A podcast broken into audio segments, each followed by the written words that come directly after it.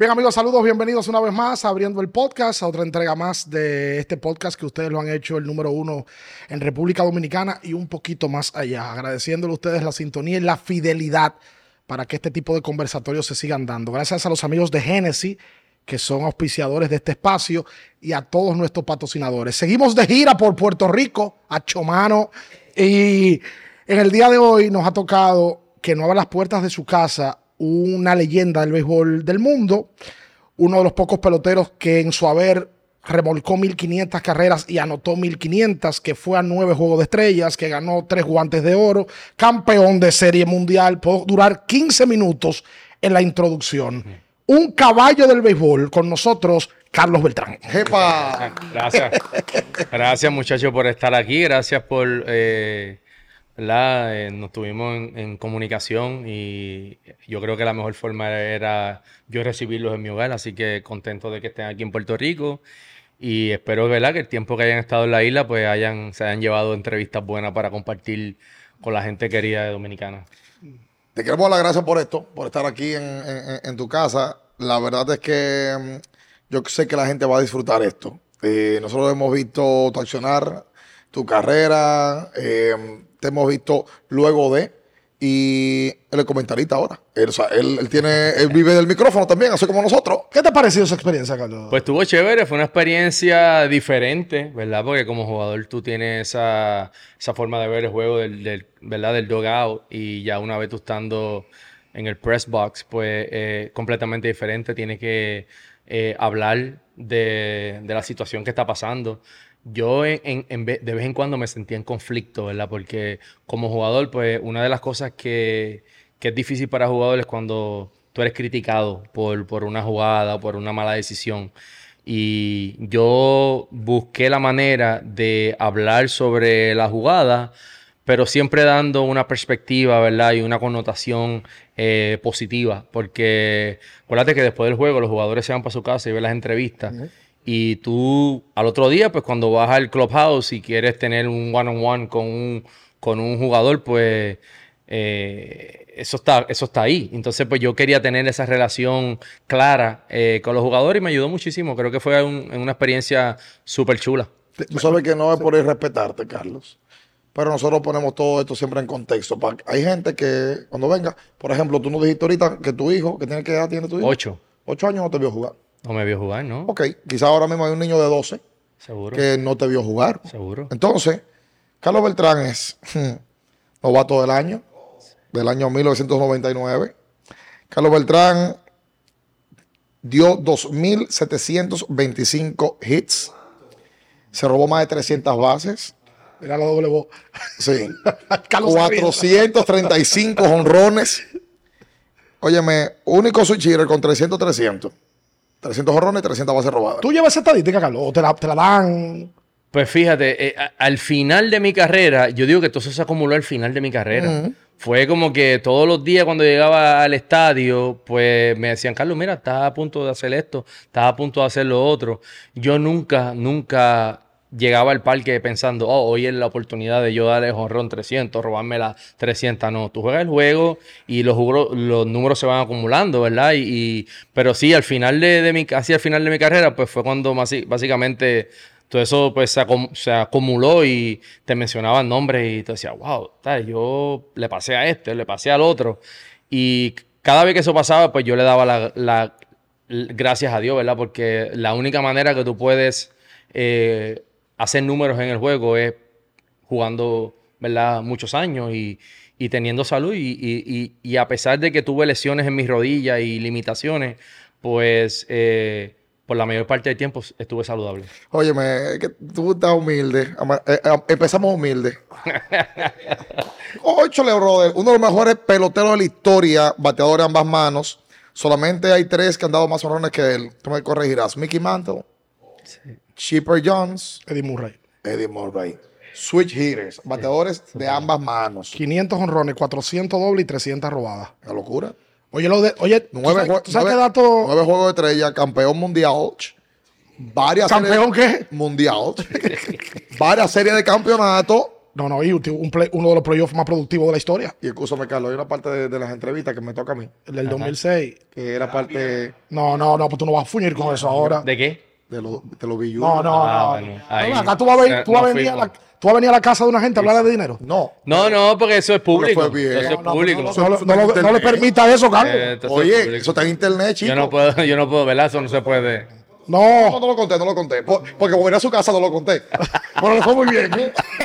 No, yo también sé que le fue bien. ¿no? Sí, le fue muy bien. Ay, ¿Sabes que la, la estadística, para empezar el conversatorio con Carlos, que ahí me llama la atención, en los de- la de 1500 y 1500, que es anotadas y remolcadas, solamente lo habían hecho, en, un- creo que hace un año, 38 peloteros. Y de los 38, 29 están en el Salón de la Fama de Cooperstown. Uh, Sí, sí. Uf. Eso, eso, fíjate, a- tú tomas ese número y mencionas eso, y, y yo te digo algo que cuando yo jugaba, el orgullo, que uno de los orgullos más grandes que yo sentía era anotar carrera y empujar carrera, porque si tú como jugador puedes anotar 100 y empujar 100, pues tú estás produciendo 200 carreras para un equipo. So, esa era una de las cosas que yo decía, yo tengo que fajarme, no solamente por anotar para mí, pero también anotar para mi compañero. ¿Sabes? Carlos Delgado y yo cuando jugábamos, yo le decía, caballo, si tú le das para el gap, yo voy a anotar, eso es un RBI para ti, ¿verdad? Ese era otro, otro caballo que, que- que- que tenía mucho orgullo por esto de empujar carreras.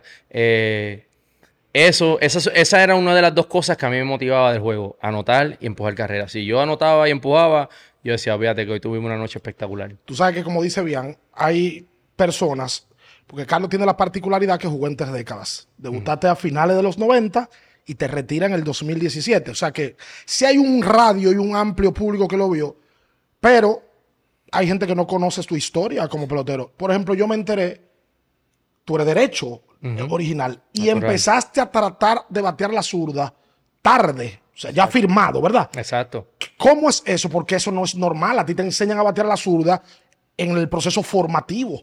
Y tú lo adaptaste muy bien al juego, que eres uno de los mejores designados eh, ambidiestros de la historia. ¿Cómo fue ese proceso? Bueno, pues fue un proceso de, de- de no tener miedo. Yo pienso que cuando tú vas desarrollándote, pues tú te vas dando cuenta de ciertas habilidades, ¿verdad? Que, que tú tienes. Y, y en ese proceso yo jugué en la Rookie Ball a lo derecho. Eh, vengo a Puerto Rico, eh, me, me dedico a entrenar. Vengo de juego Liga Invierno aquí en Puerto Rico con los Lobos de Arecibo. Y el, el centerfield del equipo era Bernie Williams. Entonces, pues yo tuve de cerca poder verlo. Y, y- yo, pues, me comparaba con Bernie. Yo decía, contra, yo siento que corro como Bernie. Yo siento que tiro mejor que Bernie. Eh, cubrí, ambos cubrimos buen terreno. Él bate a lo derecho, él bate a la zurda. So, si yo puedo añadir ese elemento a mi juego, pues yo pienso que puedo ser más consistente en el juego, ¿verdad? Entonces, pues como que me fui con esa mentalidad. Él fue una motivación, una inspiración para mí. Me acuerdo que me, fui, me voy para Estados Unidos, voy para la clase A y le digo al coach, eh, oye, yo quiero trabajar batear a los zurdos. Ese coach era Kevin Long. Kevin Long. eh, tuvo una, una- una gran bendición al lado mío. Y Kevin, desde que se lo dije, me dice, ¿tú, tú quieres hacerlo? Y yo, pues seguro. Me dice, pues dale, vamos, ven. Tienen que llegar al parque a las once y media de la mañana. Y yo, pues a las once y media yo estaba allí, estábamos bateando. Oye, y, y cuando tuvimos un mes trabajando y cuando me tocó el primer juego, me acuerdo que di línea para el field. Y yo dije, wow, esto es fácil. Dije yo, ya, esto es. Ahora sí que me encontré, dije yo. Cuando empezaron a tirarme curva y cambio, caballo. Se la empezaron a doblar. Muchacho, hizo Eri Ponche y, y la punta del bate. Y yo le dije, Kevin, no, papá, esto no está para mí. Yo tengo que devolverme otra vez de vuelta a lo derecho. Y Kevin me dice, no, Carlos, Deja a Bernie Williams que batea. Carlos, Carlos, estamos cerca, estamos cerca, créeme que estamos cerca. Y así fue. Y como que él, ¿sabes? Él fue ese coach que yo nunca me voy a olvidar. Ese fue un coach que, que me dijo, no, cab- caballo, yo confío en ti, yo voy a ti, lo estamos logrando. Y honestamente cuando lo logré, y, y donde quiera que yo veo a Kevin, yo le doy un abrazo, yo lo cargo, porque es- son los coaches que hacen la diferencia en la carrera de un jugador. Y tiene mucha comunicación con los latinos porque Robinson Cano, Melky Cabrera han hablado maravillas de Kevin Long. Que Eh, trabajó muchos años en los Yankees. los Yankees. Seguro, Sí, sí, sí, sí. Y viajaba hasta República Dominicana a trabajar en el off-season con Cano y con los peloteros de los Sí, Yankees. él tiene, un, él tiene un latinito por dentro. Él tiene, él tiene un latinito por dentro. Seguro. Entonces, es con Bernie Williams que tú te inspiras y trabajas. Pues sí, Pues no trabajé así eh, constantemente, pero lo, lo veía trabajar. Ok. Venía un tipo súper dedicado que llegaba al parque a correr las gradas, a bajar las gradas. eh, no grandes ligas ya. Sí, en Grandes Ligas ya como tres o cuatro años o cinco años. Y yo, pues, no, súper novato, pues yo veo a este tipo y digo, wow, este tipo, ¿sabes? Con esta disciplina, pues no hay duda que me motivó. Y yo, yo tenía mucha hambre también. Yo lo miraba y yo, yo me iba para mi casa y, ¿sabes? Y trataba de imitar el tap de él a los zurdos. ¿Sabes? Que Bernie tenía un tap. Pues, y, y a los zurdos lo agarré, pero a los derechos nunca pude. Entonces a los derechos bateaba de una manera, a los zurdos de otra. Y eso, e- esa influencia positiva, pues no hay duda de que te ayuda. Y por supuesto, tú tienes que estar receptivo, ¿verdad? Porque eh, tú tienes que tener también ese, ese deseo y esa confianza de poder decir, contra, eh, yo sé que me siento como de esta manera, pero déjame adaptar esto, déjame añadir esto, a ver si esto me, me- me pone en posición de consistencia, porque es lo que todo el mundo está buscando en este juego. que Y él, él, te, él sí te, se te acercó en algún momento, te lo digo, porque a la mayoría de peloteros con que hablamos, y yo me he sorprendido, es sumamente importante que un pelotero establecido, ya caballo, probablemente ya campeón de serie mundial o, o ya con años, vaya y te diga, oye, Carlos, a esto, a esto. Bernie lo hizo. Sí, lo hizo, lo hizo, lo hizo Bernie, lo hizo muchos jugadores eh, latinos, ¿verdad? Yo como pelotero latino y puertorriqueño, pues tú creces y tú, tú vas buscando quiénes son estos jugadores que están sobresaliendo en las grandes ligas. Ya una vez tú estando en esa, en esa plataforma, pues tú dices, wow, yo tengo que llegarle a tal jugador. De alguna manera tengo que llegarle. Y yo siempre, hay un término que se usa mucho, yo era fresco en eso. Yo, era, yo buscaba la forma de ir donde el jugador y decirle, caballo, oye, te admiro, eh, admiro lo que hace. ¿Qué, qué, qué tú ves de mí que tú entiendes que yo debo mejorar? ¿Qué tú entiendes que, ¿Qué tú me puedes decir a mí que, que yo lo puedo añadir al juego mío? Oye, y el, y el- y el pelotero veterano, muchas veces la gente eh, lo, lo malinterpreta, porque el pelotero veterano, pues, está en su mundo también, tratando de, de- de- hacer su trabajo. Y, eso, y depende de- del novato, ¿verdad? Acercársele y, y buscar la manera. Y entonces, cuando tú haces eso, el pelotero veterano dice, ah, sí, tú quieres, Oye, se ponen para ti y te enseñan y te dan el número y te llaman y te miran y tú coges un videíto y se lo envías y ellos lo miran te dan un feedback. Yo en eso, gracias a Dios, fui súper eh, agresivo porque, y, ent- y- y, oye, y me ayudó mucho en mi carrera porque de verdad que las relaciones que uno establece en el juego pues, son extraordinarias. Yo creo que contigo, eh, y, y, bueno, tú nos dijiste que has visto para entrevistas de nosotros. Las entrevistas de nosotros son a lo loco. Sí. Vamos y venimos, vamos y venimos. Eso me gusta. Sí. Ahorita teníamos una charla, nos vamos a meter en tu carrera, pero que a mí me interesó muchísimo, como tú estabas enfocando el tema del pelotero en la actualidad. Eh, tú como analista eh, eh, para cadena norteamericana y viendo el, viendo el juego de otra forma, teniendo la facilidad de que te criaste en, en Manatí, Puerto Rico, hiciste vida aquí en Puerto Rico, sabes las necesidades que tenemos los latinos, Sí. ¿Cuál es tu opinión con respecto a los contratos de los muchachos de ahora que critican a Acuña porque tomó un contrato de 100 millones y 7 años, pero nadie sabe lo que estaba pasando su familia, lo que estaba pasando él? Y, ah, no, espera mejor la agencia libre Acuña. Y tú, que por ejemplo esperaste la agencia libre, Sí. tú tienes ese mix, tú tienes esa idea y sabes de, de contratos y demás. ¿Cuál es tu opinión al respecto? Bueno, yo creo que la opinión mía referente a, esta- a este tema es que cada persona es individual, hay que respetar las decisiones que cada persona toma. Eh, tú mencionaste algo sumamente clave. eh, solo la persona eh, que está en su situación reconoce lo que ha vivido, ¿verdad? Y, cuando tú vienes de un lugar humilde, un lugar donde tú has tenido que fajarte, luchar y meter mano y de repente se te aparece esta oportunidad, pues a lo mejor ahora nosotros que vemos el producto, ¿verdad? Que lo podemos ver full, el MVP, pues tú dices, diantre, si hubiera esperado un par de añitos más, el hombre hubiera conseguido. Caballo, el hombre lo hizo bien. Estuvo, él, él entendía que esa era su oportunidad, que ese era el momento. Oye, y probablemente aceptar ese contrato también le da una tranquilidad, una paz mental de que el tipo dice, por lo menos aseguré algo, vamos a jugar pelota. No es lo mismo cuando tú estás jugando año a año, porque año a año también hay una presión de que tú tienes un buen año, un año regular y de repente, y tú año a año, tú dices, espérate, Dios mío, tengo que, tengo que tener años buenos para yo poder llegar a ese contrato. Eh, en el caso de él, ¿verdad? Pues los respeto, eh, como también respeto al que dice, pues no, pues yo voy a esperar. Eh, sí entiendo, como, y esto es algo que lo hablamos ahorita, que hay agentes también que tienen mucha influencia en esto de, de, de, de, los contratos, ¿verdad? Este, cuando tú eres latino, y esto pasa mucho, a mí me pasó, la gente que tenía me decía, chico, a ti te ofrecen eso porque tú eres latino. Si tú fueras americano no te ofrecían eso. Entonces, pues como que eso te va dando como que una cierta rabia también de vez en cuando. Dices, ah, pues no, pues no voy a coger este contrato, voy a esperar. Porque entonces yo, yo sé que me merezco más. Pero también tú tienes que ver la realidad donde tú estás parado, ¿verdad? Y, y, y no dejarte influenciar tanto. Sí, escucha la opinión, escúchala, pero cógelo con pinza, porque no todo lo que se dice en el juego eh, es como es. Yo quiero pensar que eso lo hacen también para jugar un poquito con tu mente. Ah, bueno, por supuesto. Oye, acuérdate que también la gente, mientras más jugoso sea tu contrato, más Claro. grande es el, el- es el pago, que, el, el fee que tú vas a tener que darle a esa gente. Oye, y el trabajo de ellos es eso, el trabajo de ellos es, es buscarte el contrato mejor posible.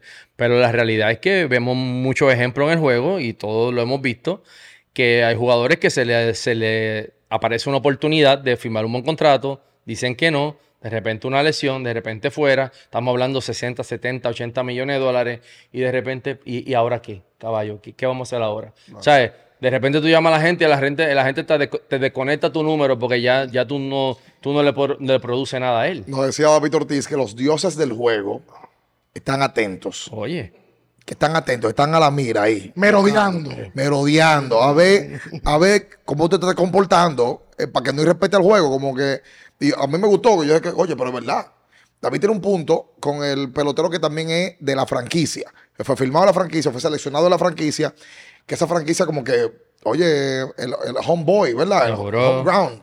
Sí. Y como que uno dice, bueno, eh, por ahí que va el asunto. Sí. O sea, uno analiza de una manera totalmente diferente. Uno lo que quiere es que los tipos firmen por mucho dinero. Lo que queremos es que engañen a los equipos, que le saquen su cuarto para que se aseguren. es verdad. El, el Ah. El latino lo que piensa en eso, eh. lo de otra óptica. Por ejemplo, hay un caso en República Dominicana que es de conversación recurrente. Excúsenos, otra vez el mismo, el mismo caso. El caso de Juan Soto. Dios. Ok. El do- 10 millones de dominicanos son agentes deportivos. En ese sentido, hay 10 millones de dominicanos que son scapboras. Que quieren que firme más, que, que Pero firme no es por mal que el fanático lo hace. El fanático lo hace porque dice, coño, ¿y ¿cómo no va a coger dinero? ¿Y si se lesiona? Es que nadie puede eh, rechazar 400 millones. Pero obviamente que Soto, desde el otro lado de la acera, lo está viendo diferente. Lo primero es que Soto está cobrando más de 20 millones de dólares por año en, en el, en, el, en, el, en el arbitraje. Entonces, es otra óptica. Ese caso de. Soto, ¿a ti qué te parece, Carlos? No, es un, es un caso diferente porque Soto, como tú acabas de mencionar, ¿verdad? Cuando yo fui agente libre, eh, perdón, cuando yo fui a arbitraje en mi primer año, yo me gané 3 millones de dólares. El segundo, 6 y el tercero, 9. Soto fue arbitraje ganándose, ¿qué? 20 millones de dólares o lo que sea. récord. Entonces, pues, cuando tú te pones a pensar, dinero no es la motivación en ese momento, ¿verdad? Pues el hombre sabe que, que vale su, su dinero y, y, y, y- y tres años de arbitraje son, qué sé yo, pueden ser 60, 70 millones de dólares, ¿sabe? Que, que, que es un número eh, significativo. Eh, en el caso de él, pues un, un chamaco joven con todas las habilidades del mundo, sus números están ahí, eh, ha ido año a año, ha sido paciente. Pues él, él es uno de esos pocos candidatos que puede darse ese lujo.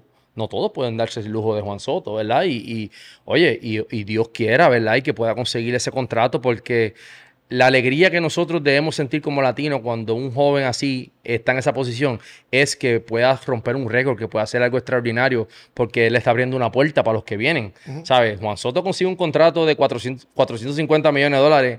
Oye, mi hermano, un hay, precedente. hay- hay que, hay que decirle, tú sabes qué, caballo, tuviste eh, los pantalones en tu sitio para ir año a año y lo lograste, lo hiciste. Y eso, eso es algo que él creó para otros latinos que van a venir, ¿verdad? Porque así como pensamos que Juan Soto es la estrella, van a venir caballetes por ahí que, que vienen poco a poco, que de repente tú los ves y tú dices, wow, estas estrellas de, como el muchacho de Cincinnati, eh, Eli de la Cruz. ese tipo, yo lo miré de cuando él llegó a Grandes Ligas, yo decía, diablo, ¿Te llamó la atención? muchacho, switch hitter. Yo los switch hitter, yo, yo decía, este tipo vuela, este tipo relaja, este tipo hace lo que le da la gana. Ojalá que te mantenga la disciplina, ¿verdad? Y el enfoque.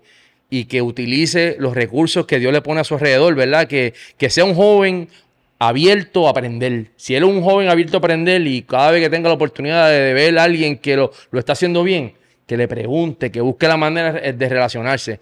Ojalá, si él logra hacer eso, ahí estamos hablando de otra estrella del béisbol. Tu opinión de Fernando Tatis Jr., que no hay mismo. Caballete, caballete. Para mí, Tati es uno de los tipos más eléctricos del juego. Es un, un- un jugador que, que cambia el juego defensivo y ofensivo. Me alegró verlo ganar un guante de oro en el outfield. ¿Sabes? Eh, eh, eh, de verdad lo que hizo en el outfield fue extraordinario. Creo que va a jugar mejor pelota.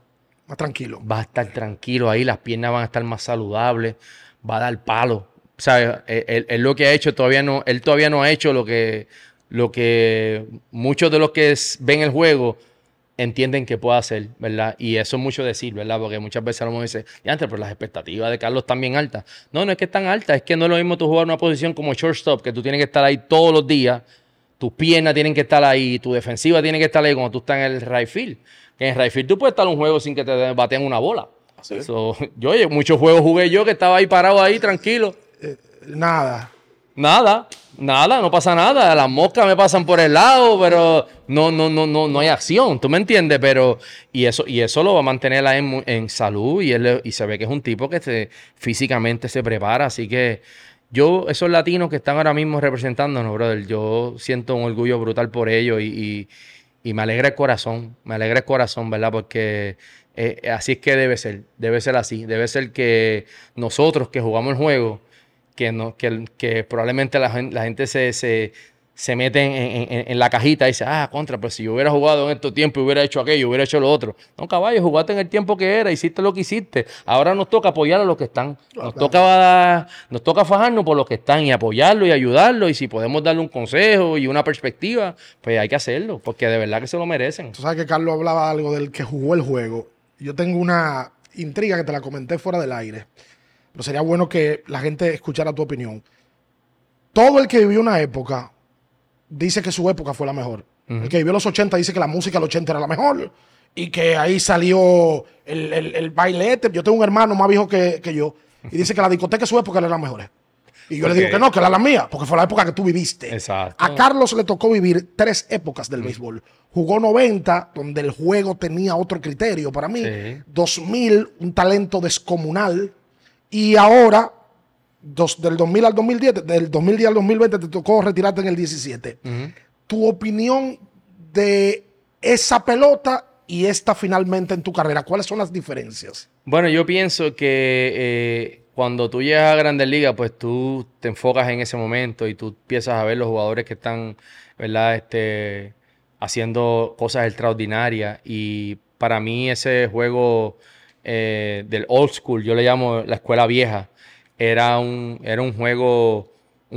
el jugador tenía como que más libertad de, de hacer ajustes, eh, más instinto, instinto, ¿verdad? No, no dependíamos mucho de la analítica, de la data. Se hacía un meeting antes de- del juego y ese meeting, pues te decían, pues mira, este pitcher tira así, tira así, tira así, y tú fájate ahí, busca la manera, y tú hablas con tu compañero, y tú hablas con el otro, y tú llamas a aquel y llama al otro, oye, caballo, y este tipo, y te pi-". ¿sabes? E- Era como una, tú tenías que hacer tu propia diligencia. Y vamos a decir que era más humano el juego. Sí, como más. Había que, había que hacer la diligencia uno. Sí, sí, ¿Me sí. entiendes? Ahora no. Ahora, Buscártela. ahora no. Ahora, ahora hay una data, ahora hay información. Ahora te preparan un spreadsheet con cómo, cómo el tipo tira eh, con dos strikes, dónde la tira con dos strikes, en uno y uno que le gusta hacer, en tres bolas sin strike, dónde le gusta tirar. Entonces, pues tú tienes ahora mismo una mejor idea de, de- de- y mejor preparación, ¿verdad?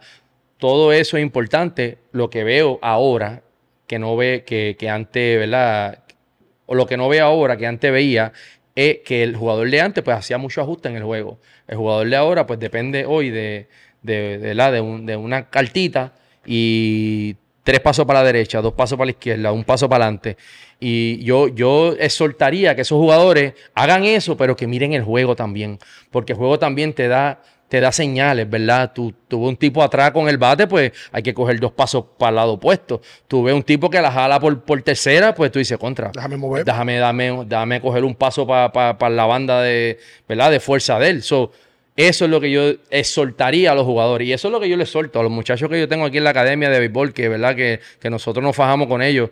Yo les digo, sí hay una información, pero nunca dejen de ver el juego, porque el juego, el juego te habla. El juego te dicta muchas cosas que, que- que están ahí para ti. Y, y- y cuando tú te enfocas en una data, que es importante, porque oye, nadie hace, inver- es información. nadie hace inversiones sin data.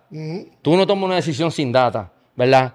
Eh, es buena la data, pero hasta cierto punto. También el instinto y la habilidad tuya tienen que florecer en el juego. So, yo pienso que, que eso así Aunque, cre- quiero saber la respuesta, ¿cuál época te, te gustaba más? ¿Cuál disfrutaste más? Honestamente, a mí me gustó más la época de los 2000, 2000, 2000, 2010. Esa época, yo pienso que era bien fuerte, brother, de verdad. Y, y- y- y hoy día los jugadores son más fuertes que, que en, que en esos tiempos. Pero había mucho caballo. Había, donde quiera, donde quiera que tú jugabas a caballo, eran cinco caballos por equipo, seis caballos por equipo. Era una cosa bien loca. ¿Tú me entiendes? Era, tú jugabas en Boston y, y de repente decía, hoy te enfrenta a Pedro. Y tú seguías al Trimani Ramírez en el Efilia, aquel, que- ay Dios que mío. te decía Manny, ¿qué es lo que te decía Manny? tío? Ese manera, Manny, Manny, Manny con esa, esa guasamonga, caballo. de- de- mira, tú decías, Manny, ¿cómo estás? Chacho, chiquito, mira, chiquito, que, que las manos no me quieren salir, que estoy apretado de aquí del oblique, que los piches que me tiran pegados se están saltando conmigo, me están haciendo out. Pensando que uno es bobo, ¿tú me entiendes? y que yo voy a ir para donde el iniciador y le voy a decir, pichale pegado. Está loco, caballo. Oye, el tipo era, el tipo era una, una, era una cosa increíble. Él te decía todo eso y cuando tú miras la pizarra, estaba bateando Sí, 340. no, entonces yo bateando 301 ahí a- arañando y el tipo, cuando tú mirabas así, 355 y tú decías, "Coño, eso que está strong en este tipo. Exacto. Llega a estar bien, eh, fíjate eso. Hasta 500, coño. No, bueno, pero, pero, pero, es- es- eh, oye, yo buscaba tener esa interacción con el jugador. Con los veteranos. Yo llegaba a Boston Caballo y yo era uno de los primeros que salía para el VP. Yo quería verlos tener, batear al VP. Yo quería ver lo que esos tipos hacían. Yo quería ver cómo lo hacían porque, eh, ¿sabes? Si, si, tú estás, si, si tú tienes todos esos recursos allá afuera y tú no estás haciendo nada por, por, por, por absorber, ¿tú me entiendes? Algo de ello. Coño, yo pienso que tú estás perdiendo el tiempo. Nos decía Delgado a nosotros que me gustó muchísimo, o sea, orgullo y ego fuera. Se paraba a mirar a los veteranos. Fanático, uno es fanático, brother, uno es fanático. Por más que, por más que al final del día, si Manny está jugando en el right field o en, la posición que sea, y mi trabajo esa noche es ganarle a él para que mi equipo tenga un mejor chance de ganar, eso pasa en el juego. Pero antes del juego, yo soy fanático full. Yo estoy ahí, yo quiero darle un abrazo, yo quiero shake his hand, ¿tú me entiendes? Yo quiero estar ahí hablar con él, ver qué está pensando, verlo batear VP, ver cómo es- él se mantiene en la zona, cómo él usa su lower body. Yo estoy ahí como fanático buscando algo. Y, y honestamente, eh, yo, yo no desaprovechaba esas oportunidades. Para mí esas oportunidades eran eh, únicas y especiales y eso me ayudó a... Si tú me haces esta pregunta hoy, tú me dices, Carlos, ¿qué tú piensas que tiene de otros jugadores? Yo digo, de, de todos tengo algo ¿Y de cuál tienes más? de, a mí me gustaba mucho el jugador completo, el que robaba base. Eh, tengo a Roberto Lomar, un- un tipo que, que ¿verdad? jugaba su segunda base, yo jugaba center field, pero yo sentí que conversaciones con Manny me ayudaron, conversaciones con Pedro Martínez me ayudaron, conversaciones con, con E- Edgar Martínez, con Carlos Delgado, ¿verdad? Con Barry Bonds, cuando, ¿sabes? cuando, cuando tú, tú tienes ese, ese, ese recurso alrededor y tú dices, vamos a hablar aquí porque a lo mejor, y de repente tú dices, contra, diablo, y esto, coño, se siente bien, vamos a tratarlo. Y de repente tú vas para el juego y tú dices, paga ta línea, doble, y tú dices, wow, ¿sabes? Ya cogí algo nuevo. Y eso, eso para mí era, eso es lo que yo extraño del juego. Si tú me preguntas Sí. hoy, ¿qué tú extrañas del juego? Yo te digo, conectar con mis compañeros y conectar con las personas que, que uno admira en el juego, que, que, ¿sabes? que te hacen competir. Porque eso es lo chulo, la competencia es lo más bonito. ¿Alguna anécdota con Barry Bonds? Todo el mundo nos dice que Bonds es el mejor bateador que han visto, el mejor pelotero muchos. Otros nos dicen que el mejor es Alex Rodríguez. Para Carlos Beltrán. Sí, tengo, tengo con los dos. Tengo con, con Ale y tengo con, con Barry.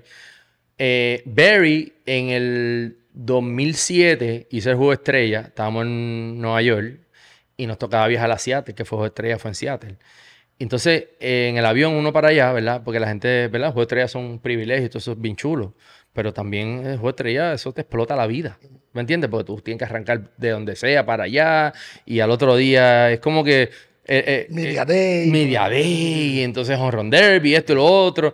Y la familia está en un vacilón, y, pero tú no, tú, tú, tú estás pensando que mañana hay que dar un hit. La primera vez que escuchamos eso. Ah, Y, y tiene sentido lo que estás no, diciendo. y la familia, no, que vamos para la discoteca, para iniciar, y, y, y y para el cuarto, que mañana me tengo que enfrentar a, a este hombre, a... A Randy Johnson. Sí, entonces tú, dices, espérate, yo- también porque tú quieres lucir bien.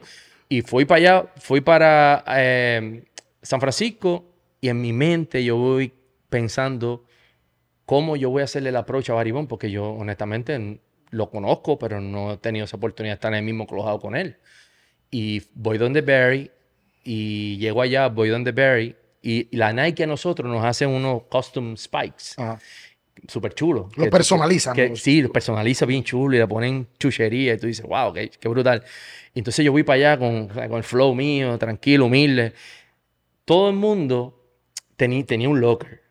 Todo el mundo tenía un locker en Juego de Estrella. Baribón tenía cinco lockers. En el juego estrella. Cinco lockers. pero una tienda Él está en su casa. Era una tienda. Él está en su casa. eres San Francisco. Ese era en su casa. Ok. Pero, pero tú, cinco lockers, una plasma, un plasma TV, que ese pequeñito al lado del que tenía él allí, y una silla reclinable. Para. Godfather. De, de una silla reclinable, todo el mundo en una silla normal, Y que el padrino. De Godfather. y él en una silla reclinable. Con un pinky ring. Y un gato. Y un gato. Caballo. Y entonces tú, te- y, tú- y- y yo estoy en esta esquina que me ponen, y yo digo, diablo, mira Baribón allá. ¿Cómo le entro a este ¿Cómo yo le llego a ese tipo? Entonces él tenía un. ¿Tú sabes la vaina esa taparte los ojos? Cuando tú estás cogiendo un nap, claro. él estaba así. y Eso yo es- digo, y eso yo, es- no me jodan. y yo dije, exacto, exacto. Y yo, y yo, y yo digo, ¿cómo yo le interrumpo este sueño a este viejo de una manera Que no te que sea agradable, que no me quiera dar un no pescozo. Sí, ¿Tú me entiendes? Eso para allá. Chacho, yo voy para allá y me la acerco y le digo, y le hago, hey Barry, suavecito, Barry. Y, y él hace. Y me dice, hey Carlos. Y yo le digo, hey brother, este, en algún momento tú piensas que, suavecito, yo suavecito, claro. porque tú, en algún momento tú piensas que podemos hablar de, de bateo. Y él me dice, pues seguro, sí, sí. Y me dice, coño, Carlos, esos spies me gustan, me gustan los spies que tú tienes. Fírmamelo y pónmelos ahí en el locker. Y yo, ay, mi madre, este tipo me acaba de quitar. Y nada más eran uno. No, te dan dos. Oh. Pero, coño, so- es como que le- algo que tú dices, y ay, mi madre, este tipo me acaba de quitar lo- lo- lo- los spies así como que nada. Entonces, y me dice, Carlos, tú, tú, tú dipeas. Tú haces Copenhagen, el, el dip. Y yo le digo, no, bro, yo no dipeo. Me dice, coño, consígueme un dip. Y yo, bueno. Entonces yo estoy loco por lo. Caballo, tú tienes dip. Caballo, tú tienes. Para O sea. Carlos Beltrán. En el juego de estrella, ¿eh? eh, Carlos Beltrán haciendo la, como que tú eras un. Yo soy el bad boy. El bad boy, exacto. Quítate esos tenis, fírmamelo y pónmelo ahí y búscame un dip. Porque lo, lo, lo, lo- Y una botella de agua. lo- lo extraño es, no es que él te dice, mira, tú me puedes dar los país. No, es quítatelo, fírmamelo y ponlo ahí. Sí. Entonces, pero yo, pero yo estoy en una misión también. yo claro, quiero, claro. yo quiero mi one on one con ese tipo. Aprovecha el tiempo. Ese, tipo. salió caro el Juan Juan. No importa, pero, pero tú sabes qué, mira qué pasa. Ego y orgullo. Para afuera, caballo. Yo dije, ¿qué pasa? Pero mira, todo el mundo, todo el mundo me está mirando. Todo el mundo quiere hacer lo que yo estoy haciendo, pero nadie se atrevió. se atrevió. Entonces Baribón viene y me dice, Carlos, vamos para el cage. Y, y Baribón va para el cage. Baribón siempre andaba con un tipo que le tiraba VP. Él tenía como un séquito de gente. Y yo voy detrás así, y él entra al cage y cierra el cage. Crack. Uh, para que más nadie. Para que no más nadie. Porque el único que le hizo la diligencia fuiste tú. Que apareció el dip. Yo, yo conseguí todo. Yo Ah, conseguí, yo conseguí dip, agua y le traje café negro por si acaso necesitaba. ¿Tú me entiendes? Y el tipo me dice, el tipo me dice, entra para acá y cerró así, pap. El dueño y nadie entró. El dueño Y, él- del play. y yo estoy ahí, un, una- un privado con Baribón ahí. Y yo el tipo, esto no, que yo quiero batear la bola aquí, que yo cierro esto. Y yo decía, wow. Dale, dale tú ahora. Y yo dando, yo, yo queriendo romper la bola adelante. Porque, ah, ¿sabes? Uno es darle adelante. Y él, no, no, no, que tiene que darle aquí, aquí, entre medio de tus piernas. Y yo, ¿cómo? Y, entonces después bateamos VP. Y, y el, y el tipo que le tira VP, le tiraba VP como a 100 millas, una cosa, pero una, una locura. Y Baribón, págata, para allá, pa. Y yo, fa, Para arriba. para arriba, puedes sacar el bate, una, una, una cosa. y- Entonces él me dice, no, no te preocupes, que es que tú no estás acostumbrado. Me dio un drill, me dio un drill de acercármele a una máquina, ponía una máquina y se iba acercando y después se alejaba. Y, y- y honestamente, cuando a mí me cambian para San Francisco eh, de los Mets más adelante, pues ese drill yo la, yo la adapté. Y es- ese tiempito que estuve en San Francisco, yo batía como 320 y pico en ese tiempito. Pero ese drill yo lo, yo lo mantuve el resto de mi carrera. Porque era una máquina que te pichaba. Era una máquina, una máquina que tira recta, Ajá. ¿verdad? Entonces, eh, él la ponía como a 90 millas, como a 90 millas. Entonces, ya tú te paras aquí en home play y, y ¿qué pasa? A 90 millas en el cage, la, la- la bola se ve bastante dura. Pues, pues 90 millas, tú cogías 5, nada más como quedándole así como que suavecito. Cogías 5 y después te iba un, tres pasos más adelante, le daba 5, tres pasos más adelante, hasta que tú estabas casi 10 pies de la malla, No. de la máquina Y la máquina tirando 90. a 90, pero tú estás dándole, porque eh, eh, la- eh, los ojos se están adaptando a la velocidad. Entonces, ¿qué pasa? Cuando tú empiezas a dar reversa, que tú empiezas para atrás, ya las 90 empiezan a verse. Más lenta. Entonces, se veía lenta. Entonces, ¿qué pasa? Llegó un punto en, en ese momento cuando yo empecé a, a- a- a, ¿verdad? a, familiarizarme con el drill, que yo empecé a coger picheo los juegos y yo decía, y entonces me decía, en tu mente llama el, llama el picheo en tu mente. Resta. Si tú vas a coger resta, cambio. Entonces, algunas veces yo veía, decía, decía cambio. Y yo miraba para la pizarra, 94.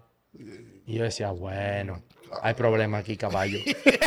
Este tipo tiene problemas conmigo. Porque la 94 yo estoy llamando cambio aquí. Exacto. ¿Tú me entiendes? Estoy cruzado. Y yo- y entonces, entonces, pues ya eh, yo me estaba creando tiempo, tiempo y espacio entre lanzamientos. ¿Sabes? Como cuando te tiran un lanzamiento y tú puedes decir, ah, ok, lo reconociste y tú, y tú dices, pues hago swing, no hago swing, ok, la cojo. Pues todo eso empecé a experimentarlo.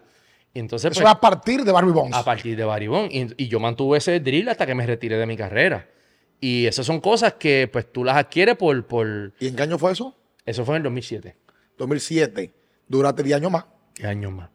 ¿Qué tanto? Yo, porque yo oigo todo esto y en la vida todo es fortaleza mental Sí. y, y saber trabajar con la mente. Pero yo veo que el tema de batear, sobre todo, es mucho de la mente. Porque yo, como tú dices, que Barribón te decía que tú tenías que llamar el picheo. Es como, bueno, yo estoy bateando, viene recta. O sea, ¿qué tanto incide la mente en el juego de béisbol y tenerla bien puesta? Ah, no, eso es algo fundamental. Yo pienso que el, el pelotero, el pelotero de por sí, eh, tú te vas a enfrentar a, a- a las fallas diarias, diariamente. Tú estás fallando, tú estás, o sea, la- el juego, el juego es más negativo que positivo, ¿sabes? La gente, ¿verdad? Y yo tengo una perspectiva, a lo mejor la gente me vio a mí y a lo mejor pueden decir, pues, coño, Carlos fue consistente, tuvo una carrera consistente, el hombre estuvo bien, pero Carlos falló 72% de las veces. Y batí 280. Entonces, pues, 72% de las veces yo di rolling, fly ball, batí para doble play, me ponché, eh, you name it, bate roto, ¿sabes? Y uno tiene que aprender a. Tú aprendes a lidiar, no acostumbrarte a, a lo negativo, sino a lidiar con lo negativo. A tratar de decir, ok, hoy ofensivamente no me fue bien, pero vamos a jugar buena defensa. Oño, hoy, hoy ofensivamente batí de 4-0 con tres ponches y batí para doble play, pero corrí bien de, de- de primera a tercera. Ayudé al equipo, la carrera que anotó, que ganó fue la mía. ¿Sabes? Y eso que te lo da la experiencia. Eso, eso te lo da el, el tú enfocarte en las cosas positivas, porque el juego, el juego no siempre es negativo. Siempre van a haber más negativas, pero siempre hay un, punto, un detalle positivo en el juego. Y, y yo trataba de, de agarrarme de ese detalle y, buscar la manera de, de, oye, rodearme también de gente que, que, que, que me levantara, brother, porque había, hay días que a lo mejor tú puedes ser el veterano más grande del mundo, pero hay días que tú llegas al parque tú te sientes chiquitito porque estás struggling, porque estás perdido. Pero tú no puedes demostrarlo, tú, tú, tienes que, tú tienes que pelear, tú tienes que decir, vamos para allá, tú me entiendes. Y, y una de las cosas que Fulcal me dice, él me dice level, tú eres level. Y yo digo, pues tú sabes que el juego me enseñó a ser level. Porque en este juego tú no puedes ser ni muy alto, no te puedes ni crecer mucho, ni te puedes bajar mucho. Porque si no, el juego, el juego te baja. Sí, porque el juego, el juego te levantas, entonces y tú te levantas y tú estás allá, ya Te cre- te encontré, película. Y de repente, rágata. Ahí te la maduro. Y entonces tú dices, diante. Entonces después, después tú eres un tipo de que en los momentos buenos estás, ¡ay, caballo! Sí, dime. Y en los momentos malos estás en una esquinita. No, yo siempre todo el tiempo estaba tranquilo. Tú no sabías si yo me había ido de 4-4 o yo me había metido cuatro cacatas a lo del difunto Lima. ¿Tú me entiendes? No sabía. Porque yo siempre estaba todo el tiempo en eso y jugaba ¿verdad? la pelota a ese nivel. Y eso me ayudó mucho porque esto es un juego de emociones, caballo. En las emociones, ¿sabes? Te- y yo pues aprendí. Yo, algunas veces yo me pongo a ver los juegos míos y digo, diablo, Bertrand, tú sí que era aburrido, caballo. ¿Pero por qué? Porque no, yo no enseñaba emociones, caballo. Yo te daba un, Pero- pero- yo te daba un doble y un triple y yo, y yo, tan, pam, pam. Y Pero tú eres así en tu... Ese es tu No la, ADN. no la perrón, no. no sé, yo no. o yo- esa tú tenías una coraza y tú decías, yo voy para el play. Así, para, para que la gente piense que yo soy así. No, yo, yo, yo era, yo, a mí me gusta relajar, yo en el clojado relajo y vacilo, y me gusta pegar bellones y, y hacer bromas y vainas. Yo, yo, me- a mí me gusta el vacilón, me gusta, ¿verdad? Pero en el juego era como que, pues, Poco me- expresivo. Sí, nada, y yo decía, ay, Dios mío, pero este tipo, yo. Qué aburrido. me- qué aburrido era este hombre. Ron con la base llena. ¿Tú me entiendes? Sí, una jugada de pecho en el outfield y cogía la bola y la tiraba. Ni me reía ni nada. y yo- hombre, no, Bertrand, tú ten- tenía, tenía, tenía que levantar el de perreales, pero no, mentira. ¿Cuál, cuál, cuál pelotero fue el que tú más, el, el que tú ves, entonces, oye, a este le gusta? ¿La cogió, va a brincar? ¿O va, va a hacer algo? Eh, bueno, Reyes, la melaza. ah, Mela- la melaza siempre tenía una sonrisa y era, él era, eh, la melaza eh, era así todo el tiempo, Eléctrico. tipo eléctrico, alegre. La melaza, la melaza era un personaje, es un personaje todavía, porque ese tipo, ¿sabes que ese tipo me llamó hace como dos semanas, caballo? ¿Para qué? y, y yo no hablé con él. Él se estaba riendo de mí. Se- me llamó para reírse, para burlarse de mí. ¿Pero y por qué? Porque está viendo un highlight Ajá. en la televisión de los Mets y me vio cojeando porque de primera a tercera y esos tipos me llaman, me dicen, Beltrán, Beltrán, guau, guau, guau, guau, Beltrán, Beltrán". Y yo, caballo, ¿estás bien? Dame. Papi, enganchamos y todo porque y no hablamos. Eh, riéndose, burlándose de mí. Coño, Beltrán, que te vi corriendo para tercera y iba cojeando ahí, coño, y me acordé esos tiempos, coño, esa rodillita tuya, qué sé yo qué.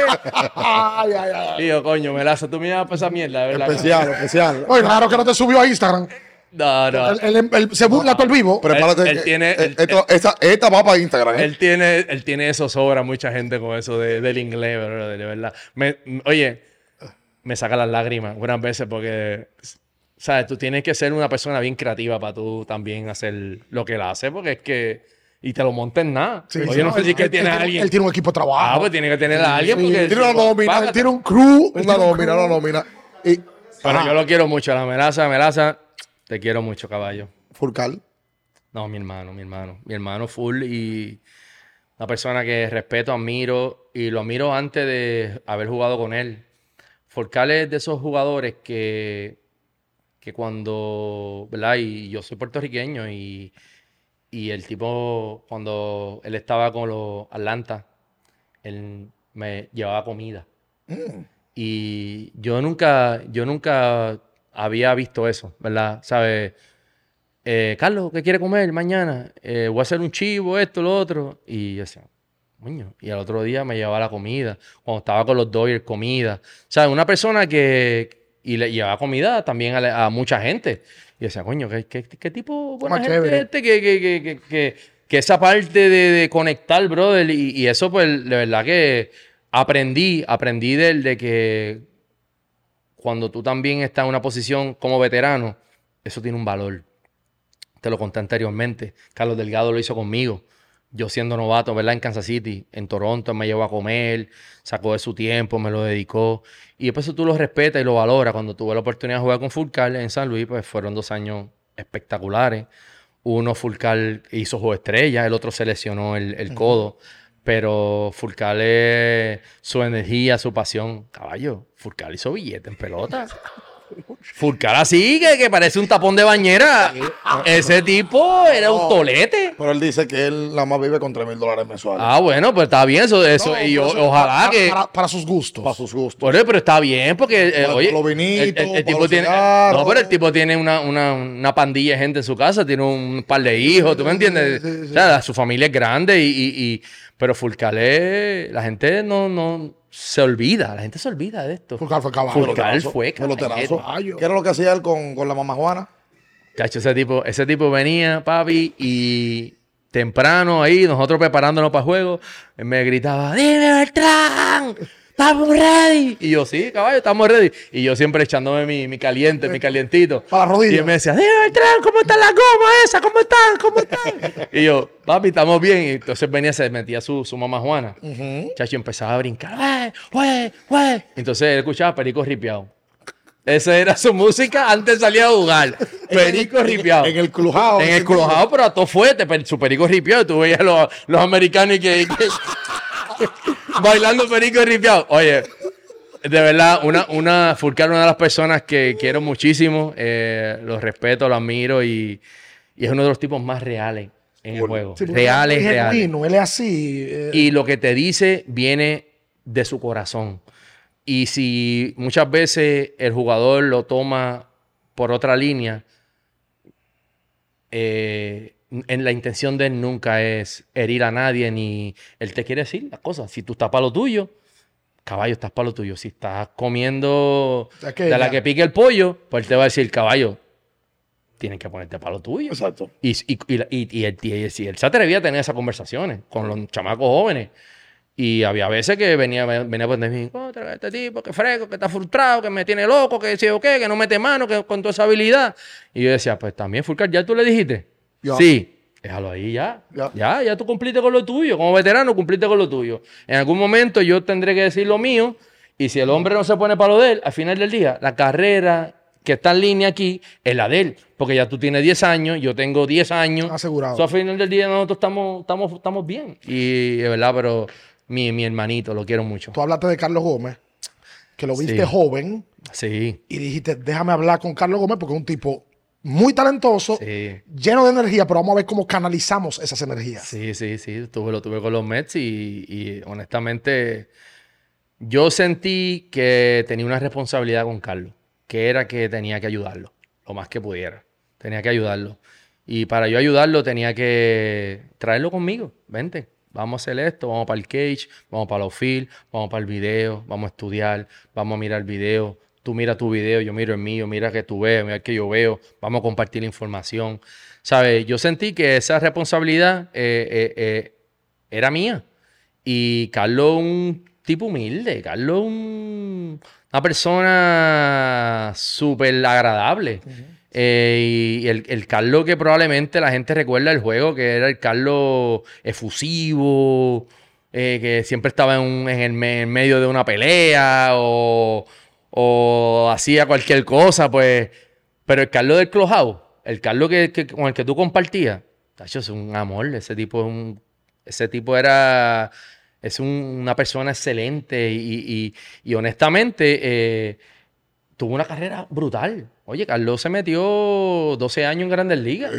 ¿Tú me entiendes? Y entonces- All-Star y todo. Guante de oro. Claro. Y, y honestamente, los respeto. ¿Sabes por qué los respeto? Porque un hombre de familia, un buen padre, un buen esposo, un buen hijo, un buen compañero, es un tipo, otro tipo real. Otro tipo que te va a decir las cosas como él las ve.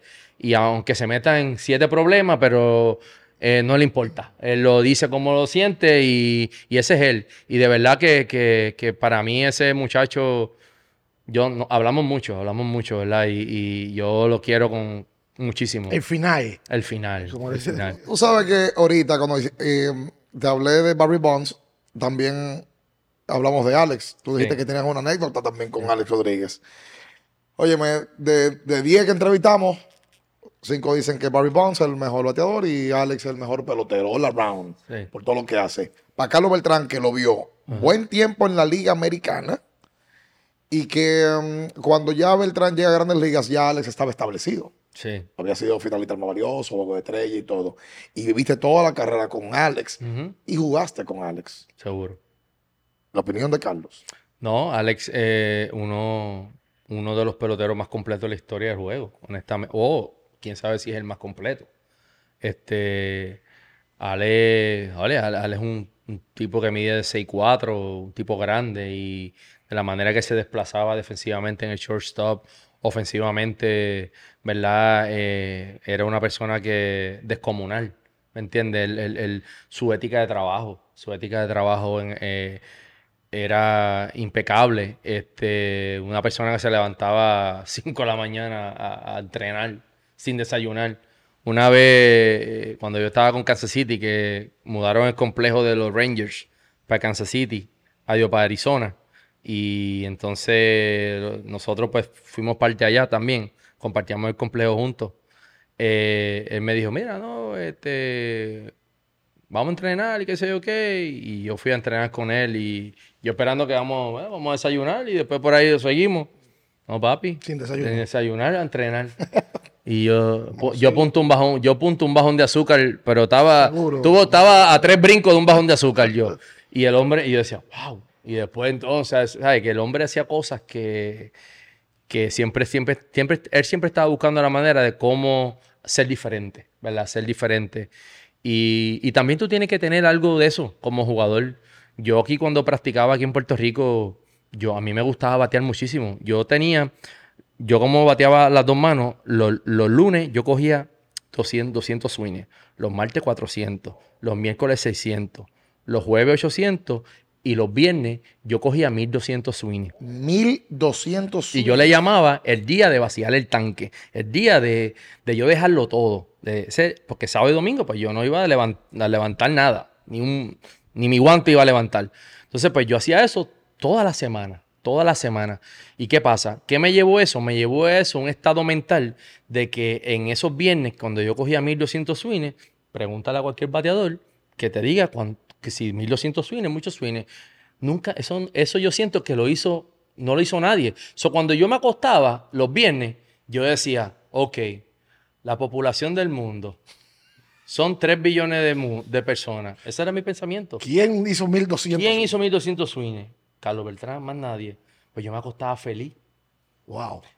Yo estaba peleando una batalla mental, una carrera. Es como una carrera mental que tú te estás creando esta película. Entonces, algunas veces el trainer me decía, Carlos, eh, vamos para la pista. Vamos por la mañana porque a la una, no decía, no vamos a la una. Porque cuando nos toque en Cincinnati o en Kansas City un juego a la una, yo no quiero salir para allá y decir, diantre, esto está fuerte, qué calor.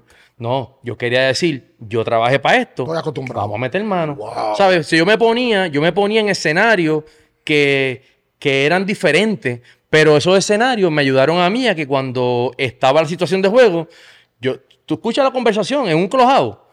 Estamos en Cincinnati, un juego a la una de la tarde, temperatura 101. Entonces todo el mundo, diandre, qué clase de calor, diandre. Entonces ya, ¿qué, qué, qué información es esa que tú le estás metiendo? Es negativa. Ya, claro. Es negativa. Entonces, yo no tenía esa conversación. Yo esa conversación yo decía, dale, vamos para allá. ¿Quién es que pichea? Este, vamos. Par de cable. Hay que meterle par de cable a este tipo. Y por- por- pero el calor yo no pensaba en eso porque ya yo sentía que había hecho ese trabajo. So, la preparación yo creo que del jugador es esa también. Exponerte a, a estar en el modo incómodo. No, no en la comodidad. Porque la comodidad La Oye, esta entrevista está chulísima aquí, ¿verdad? Estamos aquí, estamos relax. Pero van a ver la entrevista que si, que si te toca un lugar caliente, pues a lo mejor tú estás. Pues yo no, yo me ponía a, a- a- a los extremos y eso me ayudó a, a- a tener una mente enfocada. Yo no sé, yo, eh, yo era de- yo tenía un loco dentro de mí de vez en cuando. Era, los 1200 swing o Oye, los este tipo tan 600. profundo hoy. Tú hacías 300, cuando hacías 600 swing, 300 a la derecha y 300 a la izquierda. Sí, sí. Porque lo que yo veo es que te perdonabas fallar en el juego, pero no por falta de preparación, Ah, no, no, no. sino porque el juego así lo es. Ah, no, seguro. Oye, y, y exacto, el juego es así. El juego, el juego te, te, te acorrala en una esquina así. Y, y, y te dice, no, ahí que tú estás, ahí que, ahí que, ahí que estás tú. Pelea, pelea ahora, tira para adelante. Está cogido. Está cogido, papi. No va ni para acá ni para allá. Te va a sacar todo el mundo de agua. Oye, ¿y, y, y qué pasa? Ese es el juego. Pero tú no puedes bajarle a tu preparación. O sea, la preparación tiene, siempre tiene que estar ahí, ¿verdad? Y eso, probablemente, eh, por lo menos en el caso mío, yo, yo sentía que tenía que prepararme. Porque mira que lo que pasa, caballo. Si tú te preparas y sales a jugar y te metes un 4-0, tú vas para tu casa, estás molesto. Estás molesto. Estás un poco medio frustrado. Pero dice, pero tranquilo, porque controlaste lo que tenías que controlar. Tu preparación estuvo ahí. Pero si te metes un 4-0, como dicen por ahí, ¿verdad? Comiendo mierda porque no lo hiciste, no te preparaste, pues e, el feeling es diferente. El feeling es, ¿y qué tú esperabas, caballo? Tú esperabas que te fuera irresponsable. Bien. Tú esperabas que te fuera bien cuando en realidad fuiste irresponsable con tu preparación. So, yo aprendí que la preparación hay que hacerla. Hay que hacerla y, y, es todos los días, ¿verdad? Y en el juego es así, el juego es todos los días. Yo, yo tengo una, como hablamos, ¿verdad? Ahorita, tengo la escuela y yo le digo a los jóvenes, eh, oye, el juego no es fácil. Si fuera fácil, estuviéramos hablando con muchísimos grandes ligas por ahí, pero el juego es difícil. Y con eso dicho, pues tú tienes que buscar la manera de, prepararte y crear ese hábito y esa estructura que, te ayude. Dijo tu compadre eh, Delgado, perdón bien, que él se consideraba en su carrera un pelotero más menos talentoso, inclusive él tiene un hermano que él dice que era más virtuoso que él. Y que él se dio cuenta temprano que lo que tenía era que trabajar. Carlos Beltrán, ya sabemos el tema de que es un trabajador incansable, pero tú eras un pelotero, tú te considerabas habilidoso o el porcentaje que tú le das al talento y a la dedicación a la disciplina, ¿cuál es? Yo me consideraba talentoso, eh, pero no me consideraba el mejor. No, no era como que yo tenía que trabajar menos, porque mi, habilidad era más que la tuya. No era esa. Mi, filosofía era, todos los años, yo, mi mente, yo decía, todos los años, yo tengo que llegar a Spring Training a ser mi equipo. Mi equipo, a demostrar que esta es mi posición. Y tú eres compañero de equipo mío, tú eres centerfield como yo, y, y estamos ahí. Pero no porque yo esté como dicen por ahí, sembrado en el equipo de que no, Carlos es centerfield, yo te voy a dar a ti la oportunidad de que tú cojas confianza. No, tú vas a coger confianza conmigo. Pero a la hora de estar aquí, yo te tengo que demostrar a ti que aquí no es. te quiero y te amo. Te quiero y te ayudo. Y me fajo contigo. Pero aquí no es. O sea, ese, era mi, mi, pensar. Uf. Mi pensar era ese. Aquí no es. me vi allá, no sé, en Rayfield, mira, a ver, coge un allá o acá. Pero aquí no es porque yo trabajaba para eso, ¿tú me entiendes? Yo lo gané. Mi enfoque era ese. Entonces, pues yo, mi mentalidad es cómo yo me enfocaba de que yo quería demostrar que yo iba a ser equipo todos los años. Y yo decía, físicamente, yo voy a llegar ready. ¿Tú me entiendes? Y, nada, y ese era, ese era mi, mi, pensar, ¿verdad? Y, y, sí me sentía que tenía talento, pero nunca me sentía como que era el mejor. No, yo trabajaba para eso. Tú sabes que tenemos una hora. Sí. Ya hablando aquí. Mira, tengo un cuento, tienes que preguntarme a otro pelotero que te, te va a reír, Luis Castillo, caballo. Ah, me encontré con Luis en el aeropuerto antes de venir para acá. Le dije que, que veníamos para acá. ¿Te llamó? No, no, no, no. Te va, te va a llamar. Me dijo, tengo que llamar a Carlos. Es mi hermano. Chacho, sí, ese hombre. Ese hombre es un personaje, caballo. Pero hay varios peloteros que tienen cuento con Luis. Caballo, ese hombre me sacaba las lágrimas a mí. ¿Y qué es lo que hacía Luis? Pues mira, a Luis, a Luis lo cambian de Minnesota para los Mets. ¿Sabes que nosotros teníamos una manada de latinos en los Mets? ¿Tú me entiendes? Entonces nosotros éramos de Puerto Rico, de Dominicana y de, y de Latinoamérica. Julio Franco, Pedro Delgado, Castillo, Reyes, Ramón Castro, Pedro Feliciano. el difunto Feliciano. Pero David Ray tuvo que aprender a bailar merengue a la mala. Andy Chávez, eh, oye. Andy eh, Chávez. Eh, y, el, y, el caballo, David Ray. David Ray, oye, David Ray. Salió hablando español de ahí. Sí. Dos out. Decía. Es verdad. Oye, caballo, cuando empecé el infield. El, el entero era latino. Él era el único latino, el único americano. imagino que ya en el clubhouse él ponía eh, perico no, no, no, tenía break de radio. No, podía, No, no, no, él no podía tocar ese radio. Oye, es verdad. Pero, pero anyway, eh, Luis Castillo me lo, lo cambiamos, lo adquirimos de Minnesota. Luis Castillo, antes de hablar de ese cuento, Luis Castillo yo lo considero uno de los mejores segundo bate de la historia del béisbol para mí. Segundo bate de la historia del béisbol. Oye, yo como que nunca había escuchado eso. El mejor segundo, el- siempre el, el mejor primer bate, el mejor el bate. tercero, pero el segundo. Para mí. ¿Por qué? Porque Luis sabía jugar la pelota. Luis era un tipo que es, cuando había que tocar, había que tocar, cuando había que mover, había que mover. Y, y eso se ha perdido, ese talento ya se perdió. Esa- eso ya es segundo bate. Ahora te ponen a Aaron George, segundo bate. a- eso de como ver el corredor, no, no. Luis, pácata, porque es que él sabe que el tercero se supone que venga La por ahí a macanear. Y ese para mí, y, oye, y Luis bateó 300 años, 300 eh, averaje, qué sé yo, como 10 años su carrera. Claro. Oye, él era un tipo que llegaba a base, robaba base, metía Guante- presión. guante de guante de oro, haciendo doble play, un caballete. Buenísimo. Pues cuando lo, lo adquirimos de Minnesota, pues Luis llega pues con esta alegría, ¿tú me entiendes? Súper feliz, que, que si viene que, que, que, que va a jugar con Reyes, con, con- conmigo. Pendegado. Muchachos, no sabía lo que se había metido, muchachos.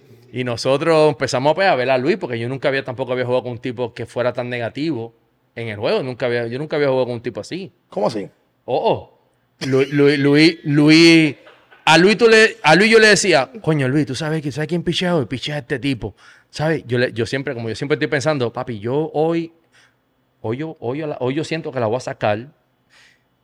Dos RBI, hoy de 4-2 cómodo, con dos RBI y uno para la calle, le decía yo a él. Y entonces yo le decía también, y yo siento que tú vas a dar tres y hoy, Luis. Y él me miraba y me decía, Beltrán, por favor, yo te voy a pedir de favor que no me diga lo que me va a pasar a mí. Tú no sabes. Tú no sabes lo que me va a pasar. Ah, yo aprecio que tú seas positivo conmigo. No me importa lo que tú me qui- Yo, ¿sabes qué es lo que va a pasar? con- ¿Tú sabes qué es lo que yo voy a hacer hoy?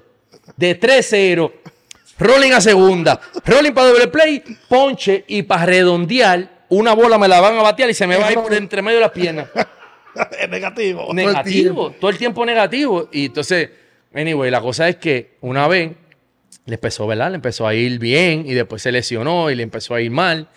Y después me decía, una vez yo lo encuentro en, la ducha, la bañera, así, mira, está así la bañera. Así, dejándose caer el agua encima. Y decía, oye, Luis, y dándose así en el pecho, Luis, ¿tú querías Nueva York? Dime, ¿tú querías Nueva York? Coge Nueva York ahora. Coge, coge Nueva York ahora. Tú no querías Nueva York. Tú no eres el que guapo para jugar en Nueva York. Coge Nueva York ahora. Y yo, Y este- sí, como que, oh, este este, tipo. tipo. me está volviendo loco, decía yo. Y yo, este hombre se me está volviendo loco a mí. Ah. Y yo, Luis, ¿tú estás bien? Y me decía, Beltrán, por favor, no me hables, no me hables. En la bañera no me hables, no me hables. Por favor, cuando tú, eh, ¿sabes? Somos pan amigos y nos queremos y nos respetamos. Pero él me decía, por favor, cuando yo me siente en el logado acá, te, ¿te puedes sentar allá. De lejos. Tú eres demasiado positivo para mi gusto, Beltrán. Tú eres demasiado. no, pero de verdad, eh, oye, una persona que, que nos hizo reír mucho, vivió momentos fuertes en Nueva York. eh, pero, fly, pero, lo- pero, lo- pero, so- oye, eso sí, ese fly Ese fue complicado, sí, pero, sí, sí. pero la gente no ve lo que pasó después de ese fly. ¿Qué pasó? Oh, oh, papi, Luis llegó al otro día con, con un deseo de, de, de- de meter mano y, y- y terminó la temporada duro. ¿Sabes? Que muchas veces a lo mejor tú vives un momento en el juego. Por ejemplo, yo también, el ponche. El ponche de, de, No, Wainwright. Wainwright. El culbón. Pero si tú, si ese año yo di 40, y qué sé yo, 42 honrones, empujé 118. O sea, tú me vas a juzgar a mí por un momento. Está bien, fue un momento clave y oportuno.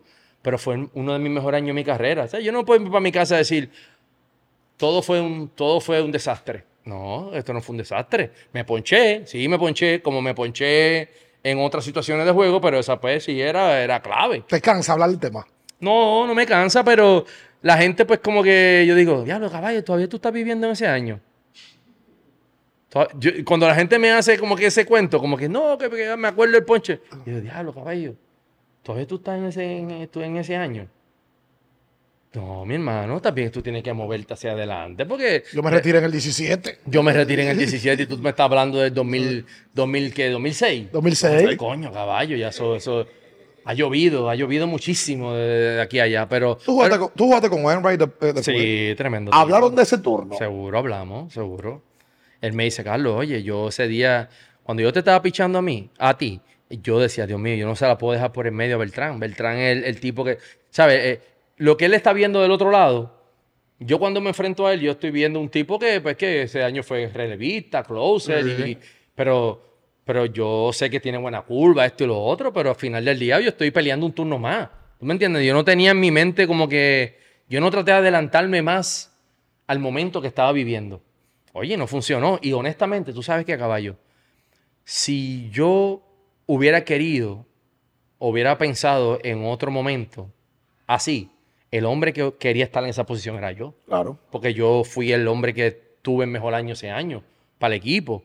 Y, pues no funcionó. Y pues yo digo, pues, pues, no funcionó. Pero al final del día, brother, no fue por, no fue porque, no fue por no tratar, no fue por no estar preparado. Fue que el, el y juego. que la así- serie no se perdió en ese, en, en ese lanzamiento. La serie se perdió el juego 6. Oye, eh, tuvimos oportunidad. Antes del juego ese tuvimos muchas oportunidades. Sí, y no, ¿sabes? Eh, Andy Chávez tuvo una atrapada espectacular y, y tú, tú te pones a pensar, tuvimos oportunidad de ganar ese juego, pero no fue así. Y pues al final del día, yo llego acá a Puerto Rico, a mi casa, y yo me sentía, todo el mundo como que con una pena. "Oh, coño, pues, lo siento mucho. ¿Qué sienta qué qué se carajo, bro? Si yo, si yo, papi, yo metí 42 para la calle y yo, yo tuve un año de madre. ¿Qué tú estrella. me estás hablando a mí? ¿Tú me entiendes? Yo, no, hombre, no, ma- el año que viene, el año que viene.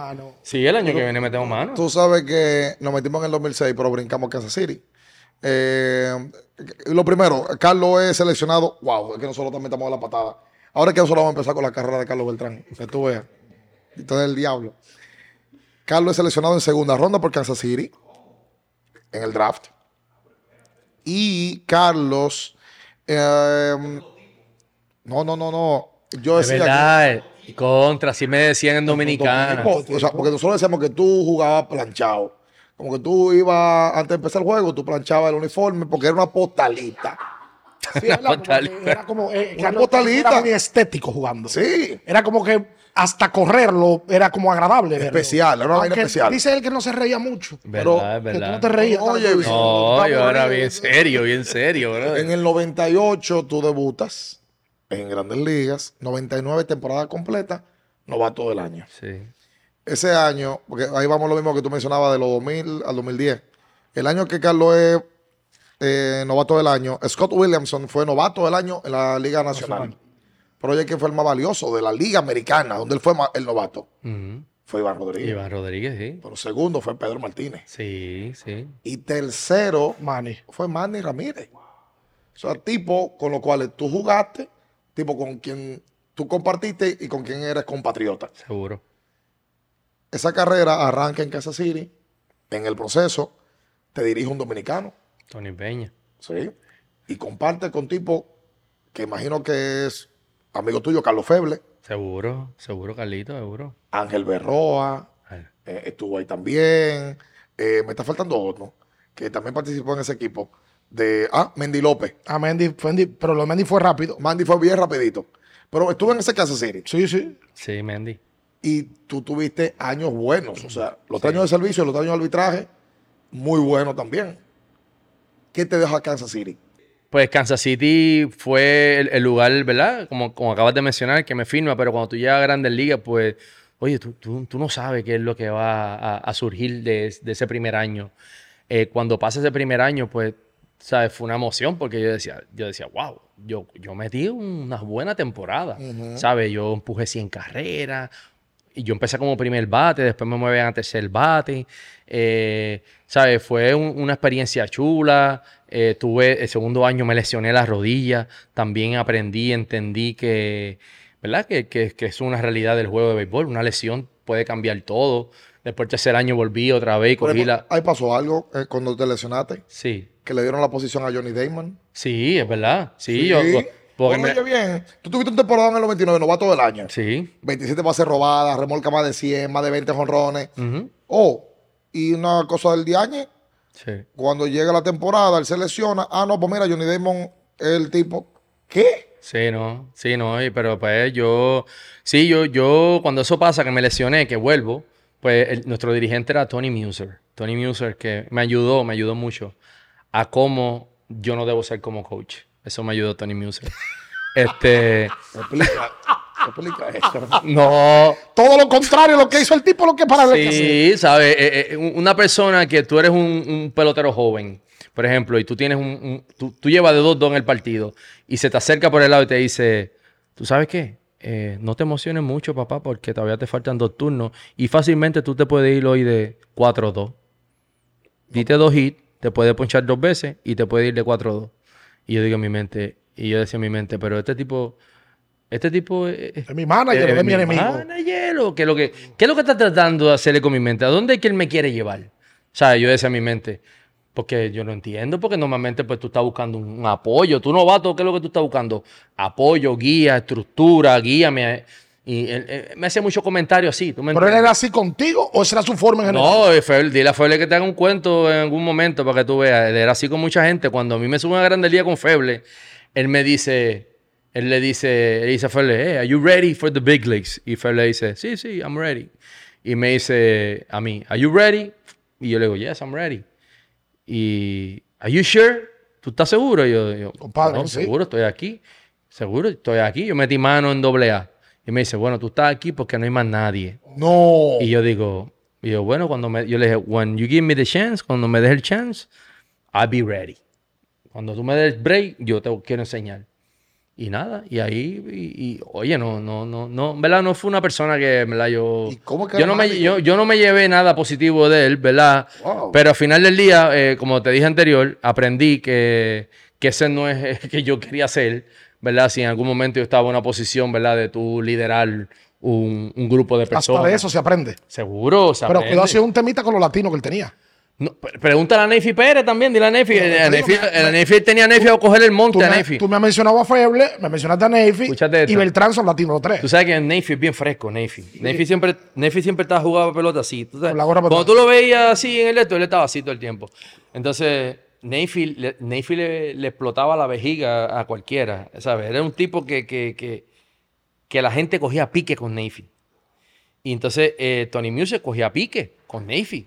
Pues Nefi era fresco. Entonces, un día estaba así Nefi y viene, dice, hey Nefi, turn your head, turn your hat around, vírate la gorra. Y Nefi viene así.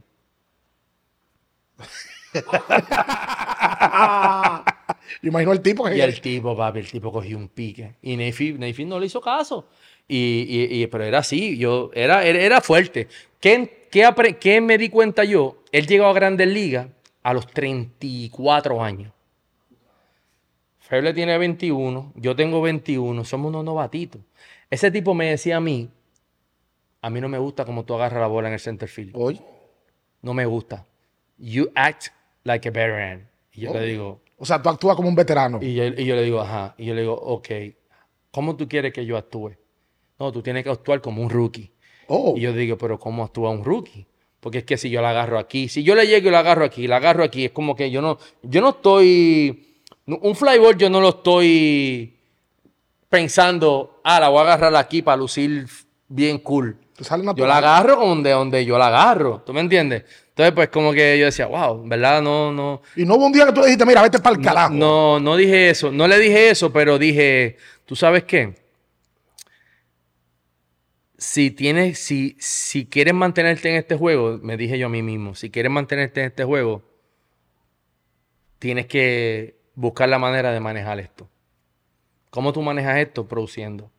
La única manera que tú manejas esto es produciendo. Final del día. Y traté de bloquearlo. Traté de bloquearlo y después me vino Tony Peña, que era, fue completamente diferente.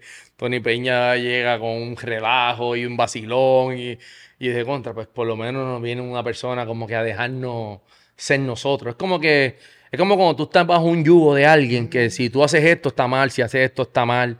Pues yo, yo no, yo sí, yo siento que ese, aunque tuve años buenos, pero como que no, el, el béisbol no era un disfrute, era La relación con Tony, ¿cómo era? brutal. Yo con, yo con Tony me llevé brutal. Tony es un personaje. Tony, Tony jugó pelota. Tony sabe lo difícil que es el juego. Tony sabe que, que- que el juego es, es difícil y que tú vas a hacer bien y que vas a ser regular y que te va a ir mal y que vas a fallar señas y que todas esas cosas. Y entonces él fue bien, bien. Jueguen pelota. Vengan a jugar duro. Jueguen pelota. Vengan a jugar duro.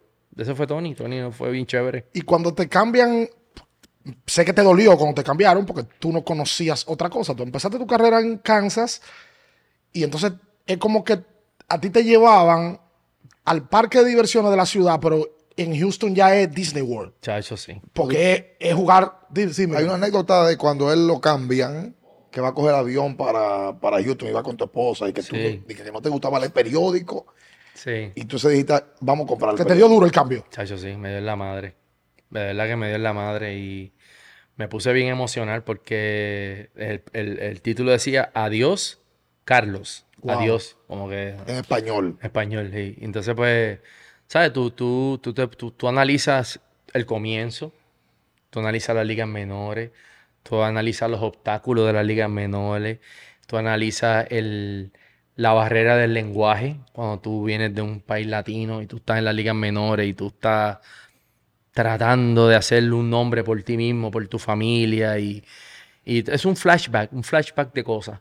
Y pues me, me puse bien sentimental y mi esposa me dice, oye, tú diste lo mejor de ti aquí. Yo sé que te hubiera gustado haber tenido una carrera completa aquí, porque también uno sueña eso, una carrera completa. Yo me hice bien amigo de George Brett. Yo miraba a George Brett y yo decía, contra, si yo, yo puedo ser como George Brett, tener una carrera completa en un equipo. Aunque perdíamos 100 juegos, ¿tú me entiendes? Pero yo lloré, pero cuando yo llegué a Houston se me quitaron las lágrimas, se me cayeron a las millas. No, y en ese ¿Tú me entiendes? Las lágrimas se me fueron y yo hice, espérate. Rápido. Pero yo juraba que pelota era Casa City. Ahora que hay pelota, decía yo. No, es como tú tienes una novia, la cambiaste y después conoces otra y, te das cuenta que es mejor. No es el caso de Carlos. No, no, sí, te no es, no, Carlos no, tiene que no es el caso mío, no, pero, tiene- Yo pero estoy te de la entiendo, vida. te entiendo, te entiendo, entiendo tu punto. Porque tú llegaste a Houston, el cambio fue 2004. 2004. Entonces Carlos llega a Houston. Así cabizbajo, así arrastrando mi bolsito. Y los números de Carlos en playoff. Digo como el chavo, como el chavo como el de la palito, vecindad. Los números de Carlos de Houston fueron bestiales en el playoff. Sí. El, bueno, hubo un antes y un después de ese playoff. Diste 8 jonrones, remolcaste 14, bateaste por encima de 400, pero ya en un spotlight diferente, porque Kansas, con el respeto que se merece, Sí, sí, sí. es un equipo de mercado pequeño. Tú llegas a Houston, pertenece a Texas, más media, más periódico. ¿Cómo fue ese choque de.? Porque uno no extraña lo que, lo que no conoce, Exacto. pero tú no conocías jugar en otro lado. ¿Cómo es jugar No. ahí, ahí después de jugar en Kansas? Bueno, primero, primero te acuerdas que para ese tiempo eh, existía eh, la, bo- la bola de la Liga Americana y la Liga Nacional. como que, entonces, como que esa liga, tú- tú- cuando yo juego, juego en la Liga Americana, pues tú dices, contra, este, voy para la Liga Nacional, no conozco a nadie, no conozco los pitchers. Pues era, era como que te están cambiando como que diferente. para otro lugar. Eh. Entonces, pues de, de repente, pues yo llegué y cuando yo entro a Esclojado, que me recibe Greg Biggio, me da la mano y miro para la derecha y veo a Jeff Bagwell. Y entonces miro para acá y veo a Andy Pettit y después miro para acá y veo a Jorge Clement. Y yo digo, eh, a rayete. ¿De dónde era? "Wow, Es tu equipo, decía yo, es tu equipazo. Y entonces me, eh, Biggio, me ponen al lado de, al lado de Ahí estaba Lance Bergman ya. a Lance Bergman, Que sí, porque eran las, las Bestia. Killer Bees. los Killer Bees. Oye. Biggio, Bergman. Antes estaba Derek Bell Sí, en que- ese equipo que- también. Que da- le da durísimo también. Sí. Bagwell, eh, Biggio, Bergman y yo. Esa Y exacto, Beltrán, Killer Killer, Bees. Bees. Ah, que. Beltrán se metió en las Se vetas. metió también. ahí. Sí, yo me quedé, yo era la única abeja, abeja latina que había era yo. ¿Tú me entiendes? Entonces, pues, la cosa es que, que, que llego allí y, y entonces yo empiezo a jugar pelota y yo salgo para allá. Y estos tipos me empiezan a ver. Y yo empiezo a, a dar hit, a, a, a correr las bases, a robar bases. Y entonces Bauer me dice, coño, tú, tú eres un jugador, brother, tú eres muy buen jugador. Y yo le digo en mi mente, wow, esta gente no saben que yo Con cuatro años metiendo mano. que llevo años. cuatro años metiendo mano aquí, como que no me conocen. Entonces, pues nada, empecé a jugar y fue como, eso fue una plataforma para mí. De- fue una- Pero fue ahí una es que viene, perdón, ahí es que viene la diferencia. El jugar en Kansas, porque ahora no estaba esto antes. Exacto. Entonces, jugar en Kansas era como jugar en otro mundo, porque tú llegaste y Bauer, No. eh, Bauer sabía quién era Carlos Beltrán, pero no sabía qué tan bueno era. Exacto. No, él no podía, él no podía decir, él- a lo mejor me puede ver en un highlight, pero el verme todos los días impactando el juego, pues él, él- él dice, wow, me dijo, contra Carlos, diantre", ¿sabes? Y fue bien, para mí eso fue bien bonito, porque tú cuando viene un tipo de ese calibre, que, que yo también como fanático, tú sabes quién es él, Caballo. tú sabes quién es el otro. Y este tipo viene a decirte, wow, eres buen jugador, brother. ¿Te pasó eso con, con el mundo del béisbol aparte de Bagwell? Sí, O sea, de que, pasó. de que ya la gente dijo, ah, no, espérate, que Beltrán es caballo. Me pasó, me pasó. me Incluso tu primer juego de estrellas es ese año. Exacto. Pero tú estabas con Kansas. Sí, pero eso fue un revolú, eso fue... ¿Por qué? Sí, que fue bien complicado porque mira qué pasa. Yo, si tú, fuiste, como mencionaste, mis primeros años en Kansas City, yo nunca hice un juego de estrella. Yo nunca me gané un bate de plata, ni nunca me gané un guante de oro. Y yo decía en mi mente, ¿y qué yo tengo que hacer para hacer, para ganarme algo así? Salí de aquí. ¿Verdad? Exactamente. Entonces, el año que, el año, el año que hago el juego estrella, que me cogen como rem- reemplazo, ¿verdad? Del juego de estrella, o sea, que no, no iba a abrir, pero iba a estar ahí. Pues me cambian para Liga Nacional. Entonces, el comisionado me dice, ah, mira, Carlos, lo siento mucho, pero como tú hiciste el juego estrella en la Liga Americana, te cambian para Nacional, pues ahora no puedes participar. Y yo digo, wow, mira la suerte que tengo yo. Que el primer juego estrella que hago no voy, no voy, no voy ni a jugar. Que por cierto, en esa época, para el que no lo sabe, Houston era de la Liga Nacional. Exacto, caballo. Entonces, ¿qué pasa? Eh, eh, ¿Sabes? Tú no, tú, no, tú no te alegras de las lesiones de nadie, ¿verdad? Tú no, tú no, se supone que no se alegra de las lesiones de Se nadie. supone. se supone, ¿verdad? Entonces, pues ese día, ese, me, me llaman la semana antes y me dicen, mira, que Ken Griffith se jaló un hamstring. Y yo, pena. y yo, ah, pobrecito. Tú vas a jugar. Y yo, ay, Dios mío, Ay, padre. pobre Ken. Pobre Ken, decía yo en mi mente.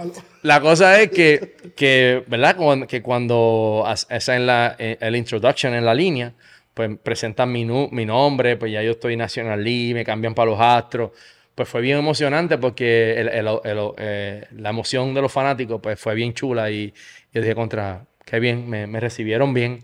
Y nada, y después de ahí pues seguí, seguí metiendo mano y Eh, eh, En la cámara, cuando te tocan, tú saludas a alguien. sí a mi mamá, yo le pedí la bendición a mi mamá. Sí, le... Bendición, mami, tú Sí, dices. sí, bendición mami. Este, Yo nunca he visto eso. Él levanta la gorra y a los fanáticos dice, bendición, mami. sí. Y vuelve y se pone su gorra. ¿Eso ¿Tú, lo, tú lo tenías programado o te salió? No, no, eh, fíjate, yo quería ver, yo quería pedirle la bendición a mis padres. ¿Tú me entiendes? Quería que ellos tuvieran como que, yo sé, imagínate, ellos iban a estar ahí, ¿tú me entiendes? Mirándome eso. Yo quería que ellos tuvieran esa oportunidad de, de que vean que, que, you know, estamos aquí agrade- agradecidos por, por, por lo que los padres, eh, mi papá y mi mamá hicieron por, por nosotros. No, qué bonito, yo no sabía eso. Sí, yo me, me sorprendí cuando lo vi. Oye, eh, sí, porque también, ¿verdad? En Kansas City ya te había dado 24, 101 remolcadas, 31 bases robadas, 29, 105 remolcadas, 35 bases robadas, 41 bases robadas, 100 remolcadas, 307 y 26 en el 2003. Y en el 2004 que tú vienes a tu primer partido de estrella, te cambian. Y hay una anécdota con Craig Billo De de que tú estabas de que apretado en el clubhouse. Estabas de que minimizado. Estaba bien apretado. Y que vino Craig Billo, ¿en qué juego fue ese? Billo vino y te dijo, fue oye, Eh, vamos. eh, eh, eh, cuando, cuando estamos ya, han pasado ya como tres o cuatro días de que ya yo me cambiaron, Billo me dice, ¿tú sabes qué, Carlos? Este es el mismo juego, esto no cambia, aquí no cambia nada, los pitchers, la misma preparación, la misma agre- agresividad que tú tenías allá es la que tienes que traer para acá, tranquilo, no te preocupes.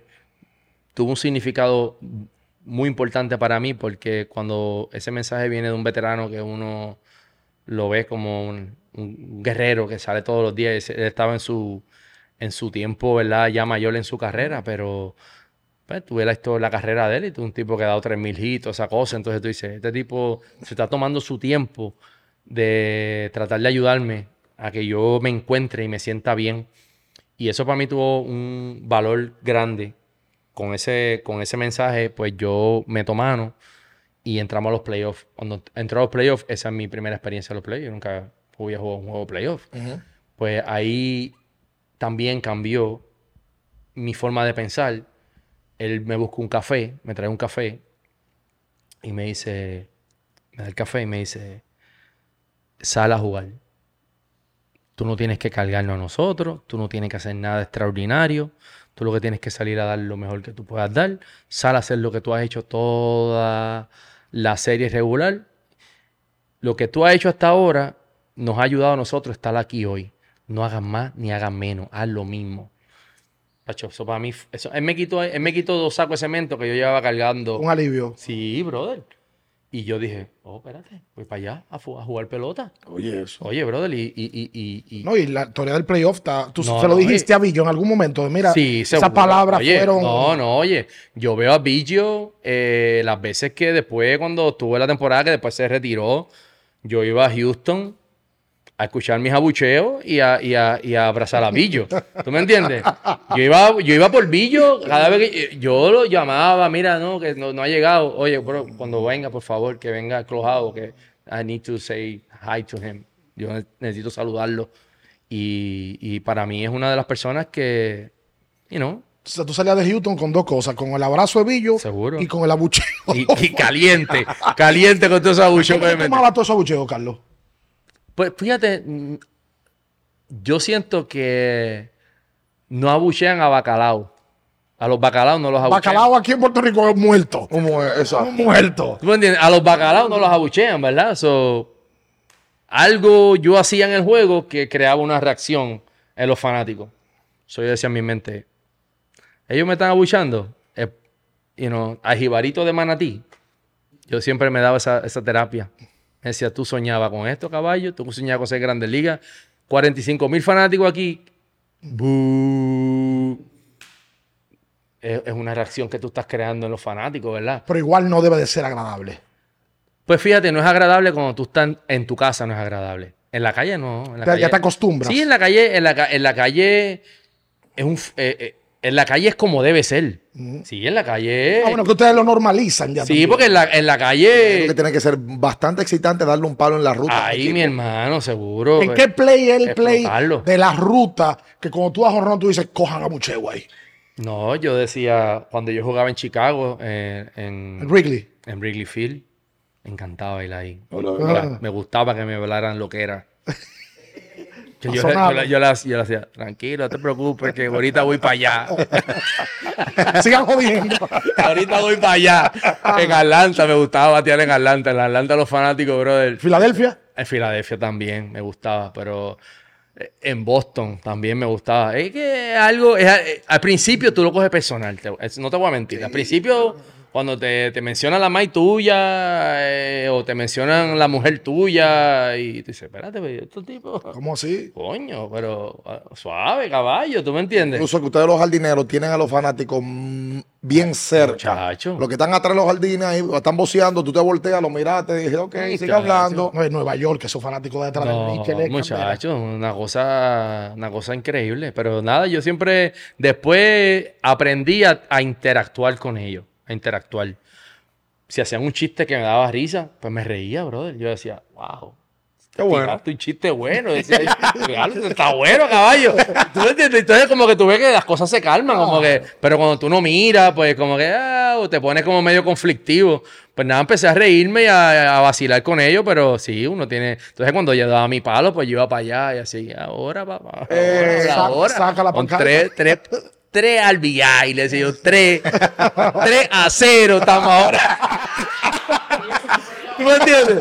No, pero, pero, Callillo. pero, pero digo yo en, en- en- en mi, en mi circulito, ¿tú me entiendes? Y, y ellos, y ellos como que, oh, retro. Ah, pero eso no aprende. Tú sabes que en, en el 2004 tú le das un honrón a un amigo de nosotros, Sí. a Julián, a Julián le da un honrón a Julián Tavares. Al, Julián guerrillero, al guerrillero Julián. Julián, un tipo de mucha palabra, Sí, mucha sí. dignidad, mucho honor. Sí, sí. Eh, es la serie entre los Astros y San Luis. Esa serie se pegó en República Dominicana.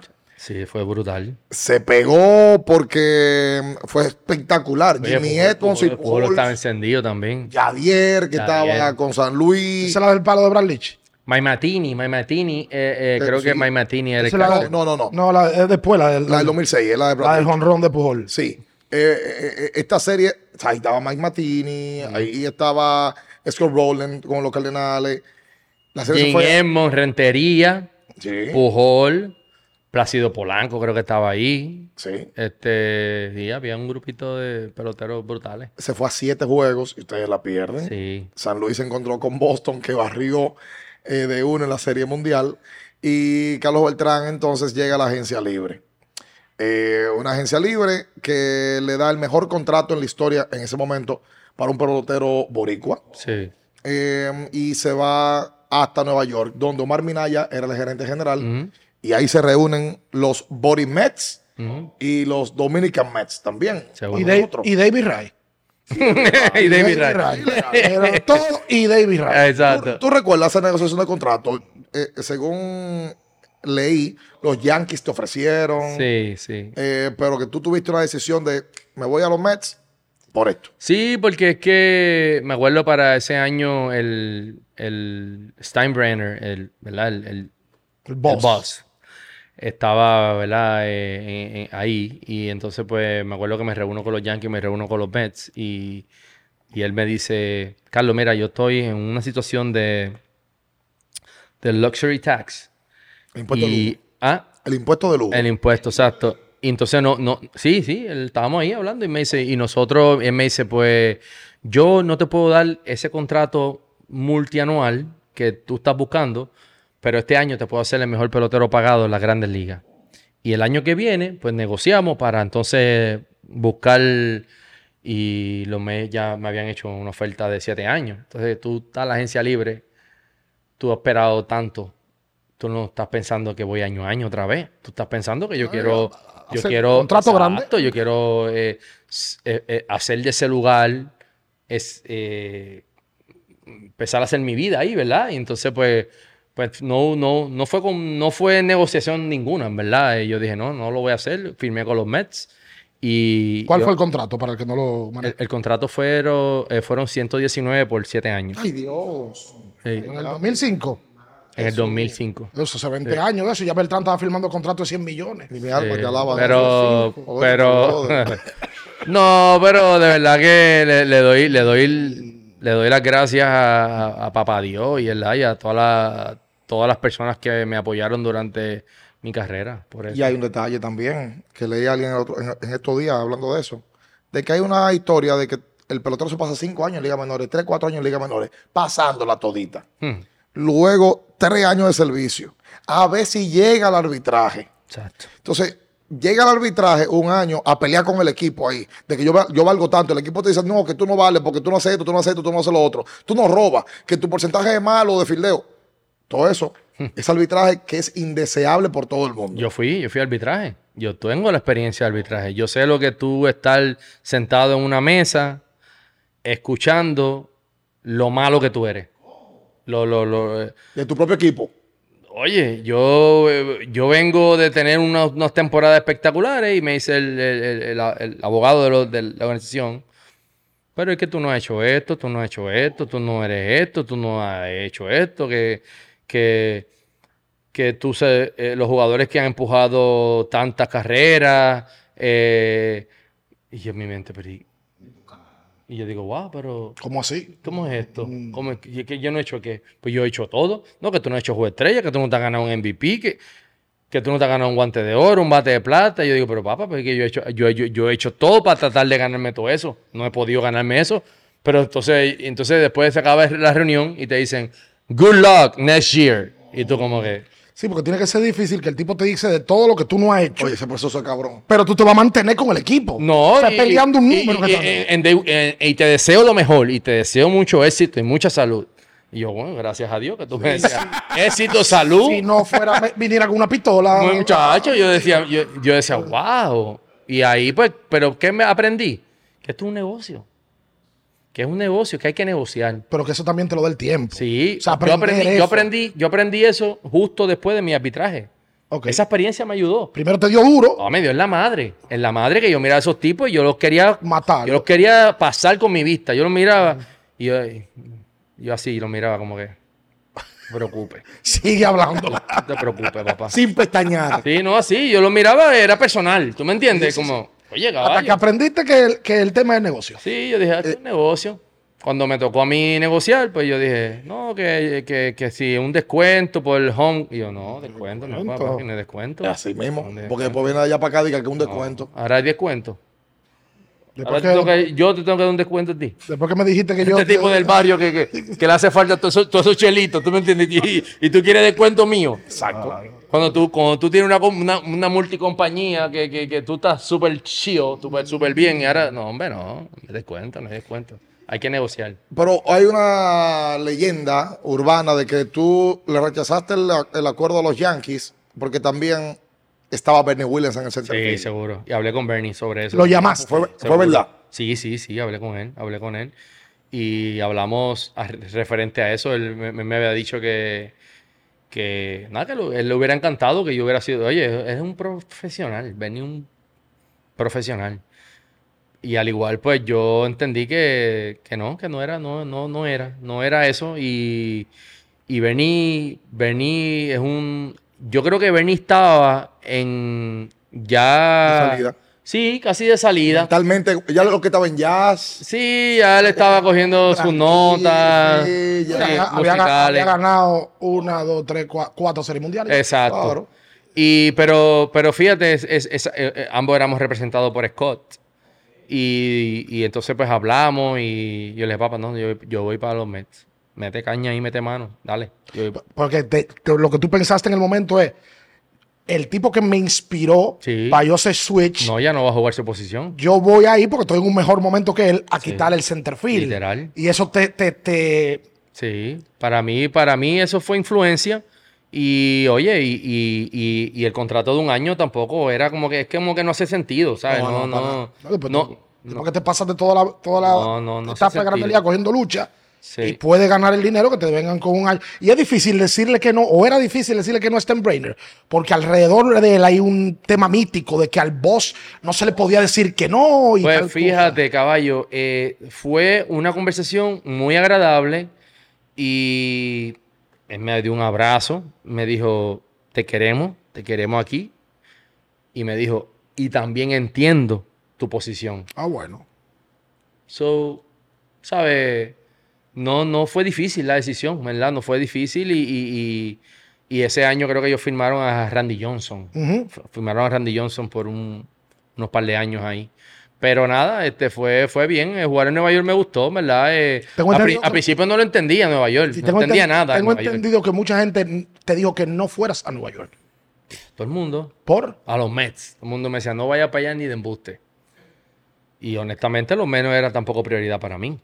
No, en, la mi- en mi lista de prioridades, los Mets no era prioridad. Me imagino que los Yankees estaban arriba de los, Los. Yankees sí, por by far, pero no eran esa prioridad, pero ya el contrato estaba ahí, ¿tú me entiendes? Entonces pues yo dije, bueno, hay que meter mano y cuando llego a Nueva York, pues, muchachos, eso fue bien difícil. ¿Qué era lo que no entendías de Nueva York? Que dijiste que no entendías. Papi, el mercado, eh, el que tú no importa quién tú eres y tu, tu abucheo te lo va a llevar como si fuera un, un baño que tú te das después del juego. ¿Sabes? Si tú te vas mal, eh.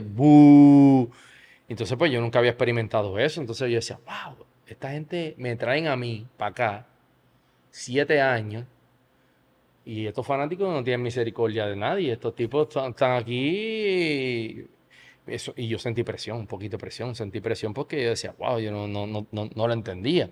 Pero después dije, ¿tú sabes qué? Oye, sale a jugar pelota, caballo. Eh, no es personal. El mismo que te abuchea, se acaba el juego y se quiere tirar una foto contigo. Así mismo. So, yo aprendí, mi esposa me ayudó muchísimo, porque Jessica me decía, papi, pero es que eso no es personal.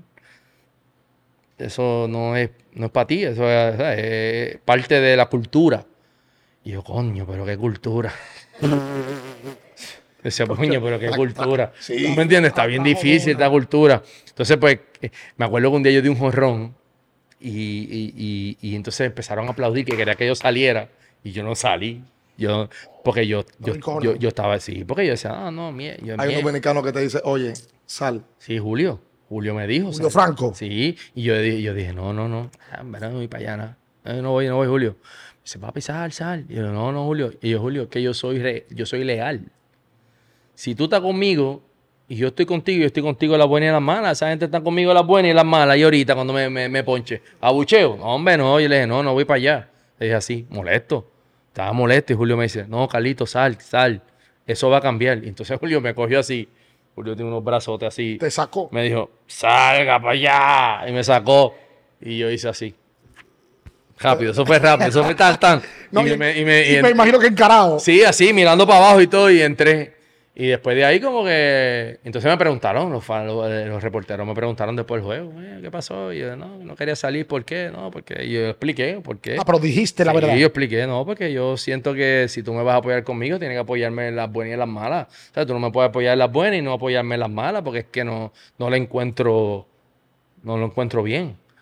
Y así sí, que en sus reportajes y después todo cambió. La prensa como que, los fanáticos como que, ah, contra, entendieron, me entendieron. Y no, no, es que, no es que me dejaron de abuchar, pero... Pero entendieron tu Pero, punto. pero, pero, you know, la realidad y, y yo, gracias a Dios, aparte, pues a lo mejor eso es parte de lo de, de uno, ¿tú me entiendes? Como que yo no sé, yo soy así, bro. Yo estoy con mis panas full. Esa es tu esencia como Mi esencia, pues yo pues quería que, que ellos fueran así, pero no, no es, no es la realidad. Diferencia de jugar en, en los Mets y en los Yankees, porque luego fuiste a los Yankees Sí. un par de años. La diferencia, todo el mundo sabe la diferencia de las dos franquicias Sí. y, el éxito de una y no tan exitoso la otra. Pero ¿cuál es la diferencia de los dos equipos? Pues yo te voy a decir la diferencia que era en los tiempos que yo jugué. Los tiempos que yo jugué, comparado con los tiempos que jugué con los Yankees, porque los tiempos de ahora de los Mets pues, son diferentes. Tienen una nueva you know, gerencia. Y se ven que están tratando eh, de, de- de cambiar esa cultura. Pero los en el tiempo que yo jugué, yo sentía que los Mets no tenían identidad. Nosotros éramos un equipo que buscábamos la forma de competir con los Yankees. Y yo pienso que eso era un desenfoque, porque los Yankees no jugaban en la Liga Nacional, los Yankees jugaban en la Liga Americana. Entonces, ¿qué pasa? Es como que estamos tratando de competir, no, queremos ser mejor que los Yankees, pero yo decía, pero contra, ¿por qué queremos ser mejor que los Yankees? Cuando en realidad lo que tenemos que hacer es tratar de ser mejor que los Dodgers. ¿Sabes? No teníamos ese enfoque y eso venía desde arriba hacia abajo, ¿verdad? Y, y- y éramos un equipo que, que reaccionábamos demasiado a las noticias negativas. Por ejemplo, tú llegabas al parque, yo como jugador llegaba al parque y yo tenía que contestar una pregunta relacionada a un chisme que no tiene que ver con pelota. Es como que, contra caballo. Yo que tengo que enfocarme en batearle a- hoy a, a Kevin Brown, tengo que tratar de enfocarme para batearle a Kevin Brown y tengo que contestarle esta bobería, ¿no? Que un chisme, que aquello, que lo otro, que aquel dijo, que el otro dijo. Y era como que un- era, era una organización bien chismosa, así lo encontraba yo. Era una, una organización de chisme. Entonces, pues, ¿qué pasa? Esos chismes llegaban al clubhouse y eso afecta. Claro, La- es una distracción. La distracción. Sí, fuera de liga, ¿tú me entiendes? Entonces, tú ves, tú, por ejemplo, ¿sabes lo que tú ir a una reunión que está el dirigente, el gerente, el dueño del equipo, el que eh, se encarga de la media y tú? Y tú tienes una reunión en privado. Y al otro día esa reunión está en el periódico. Se filtraban las vainas. Déjeme. ¿Quién? Y yo decía, yo no fui. ¿Quién fue? Uno de los cuatro que estaban ahí. Entonces, ¿cómo tú confías en ese círculo? ¿Me copiaste? Entonces, ¿qué pasa? Tú no puedes confiar en ese círculo. Pues ya llega un punto de que tú dices, no, pero es que yo no quiero estar ahí, yo no quiero meterme en eso, yo quiero alejarme de esto. Porque es que si tú estás haciendo algo con la mejor intención del mundo y de repente tú ves que sale afuera, no, que un eh, a resource, un recurso de la organización, Una un fa- fuente. un fantasma. Entonces, cuando los reporteros venían y me decían, mira, no, que vino un recurso, yo, mira, caballo, el nombre, el nombre, ¿cuál es el nombre? No, que no, no, no, ah, pues no, no hay nombre. No, no hay nombre. Pues no hay respuesta. Te trancaste en Nueva York con la prensa en Sí, algún me- momento. mm, en parte sí, porque es que es que eh, es, como- es un chisme que nunca termina. ¿Tú me entiendes? Es, es- es algo que no termina, ¿no? Que, que el- un jugador del equipo dijo esto. Nombre. Ah, no, no, pero. No, pues no te voy a, no voy a contestar. Y sí habían temas en el Clubhouse. O sea, aparte de los chismes que se filtraban, en ese momento habían temas en el Clubhouse. O sea, habían problemas de verdad. No, pero entre nosotros no, yo sentía que no había nada. Nosotros éramos felices ahí. Papi, ese clojado de nosotros era durísimo. Era arriba. Sí, era como que, era como que algo que pasaba allá que bajaba y entonces, o sea, ¿sabes? la prensa, la prensa es mientras yo agarré algo, yo no- entonces yo- había que tener mucho cuidado con cómo tú hablabas. Eh, Oye, Carlos, ¿tú piensas que la jugada de Reyes fue determinante para que el, el equipo?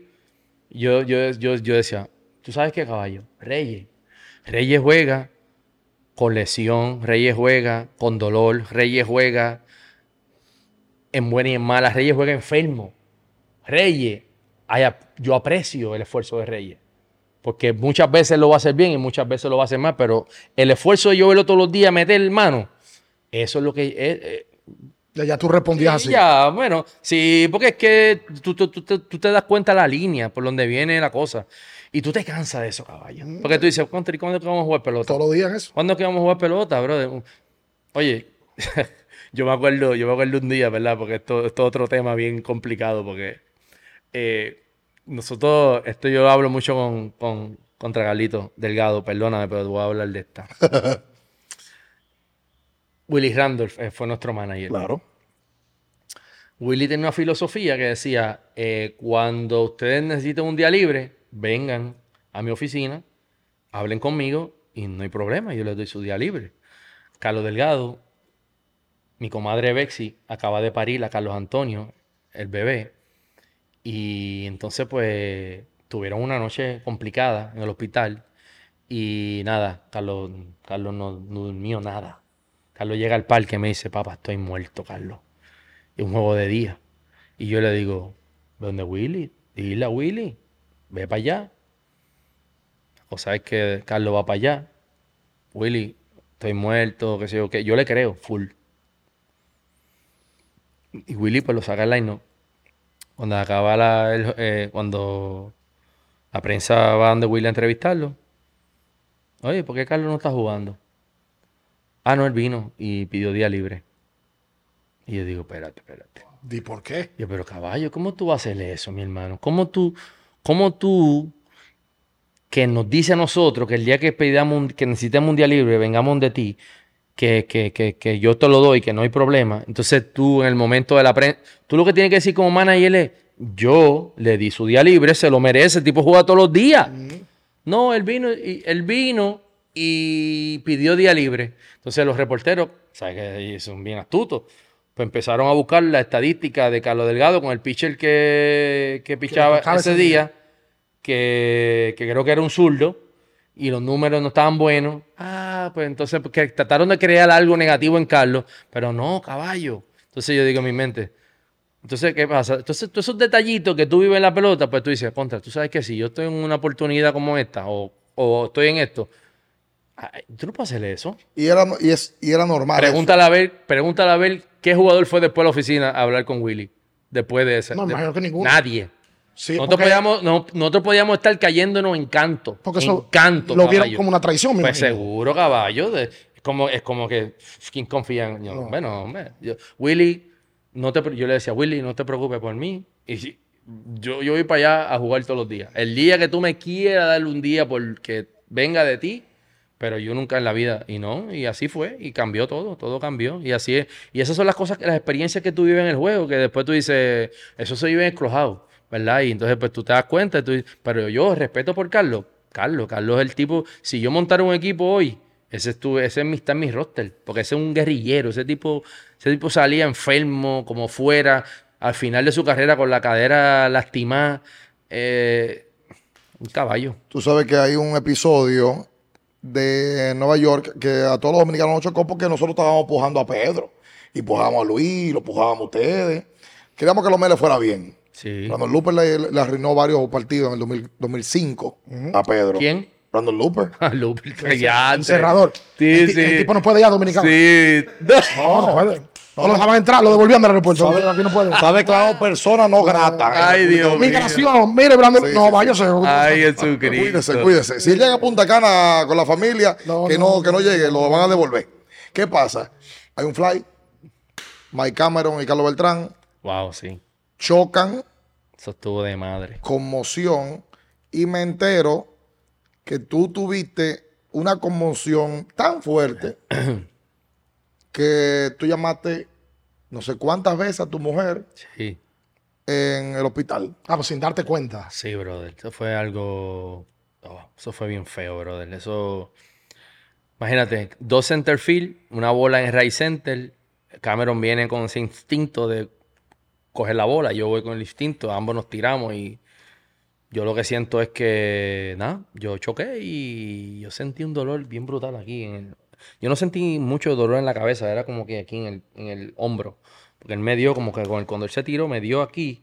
Entonces aquí me dio en la, la cabeza. Entonces él cayó boca arriba, yo caí y yo me estoy levantando así, pero me sacan del juego.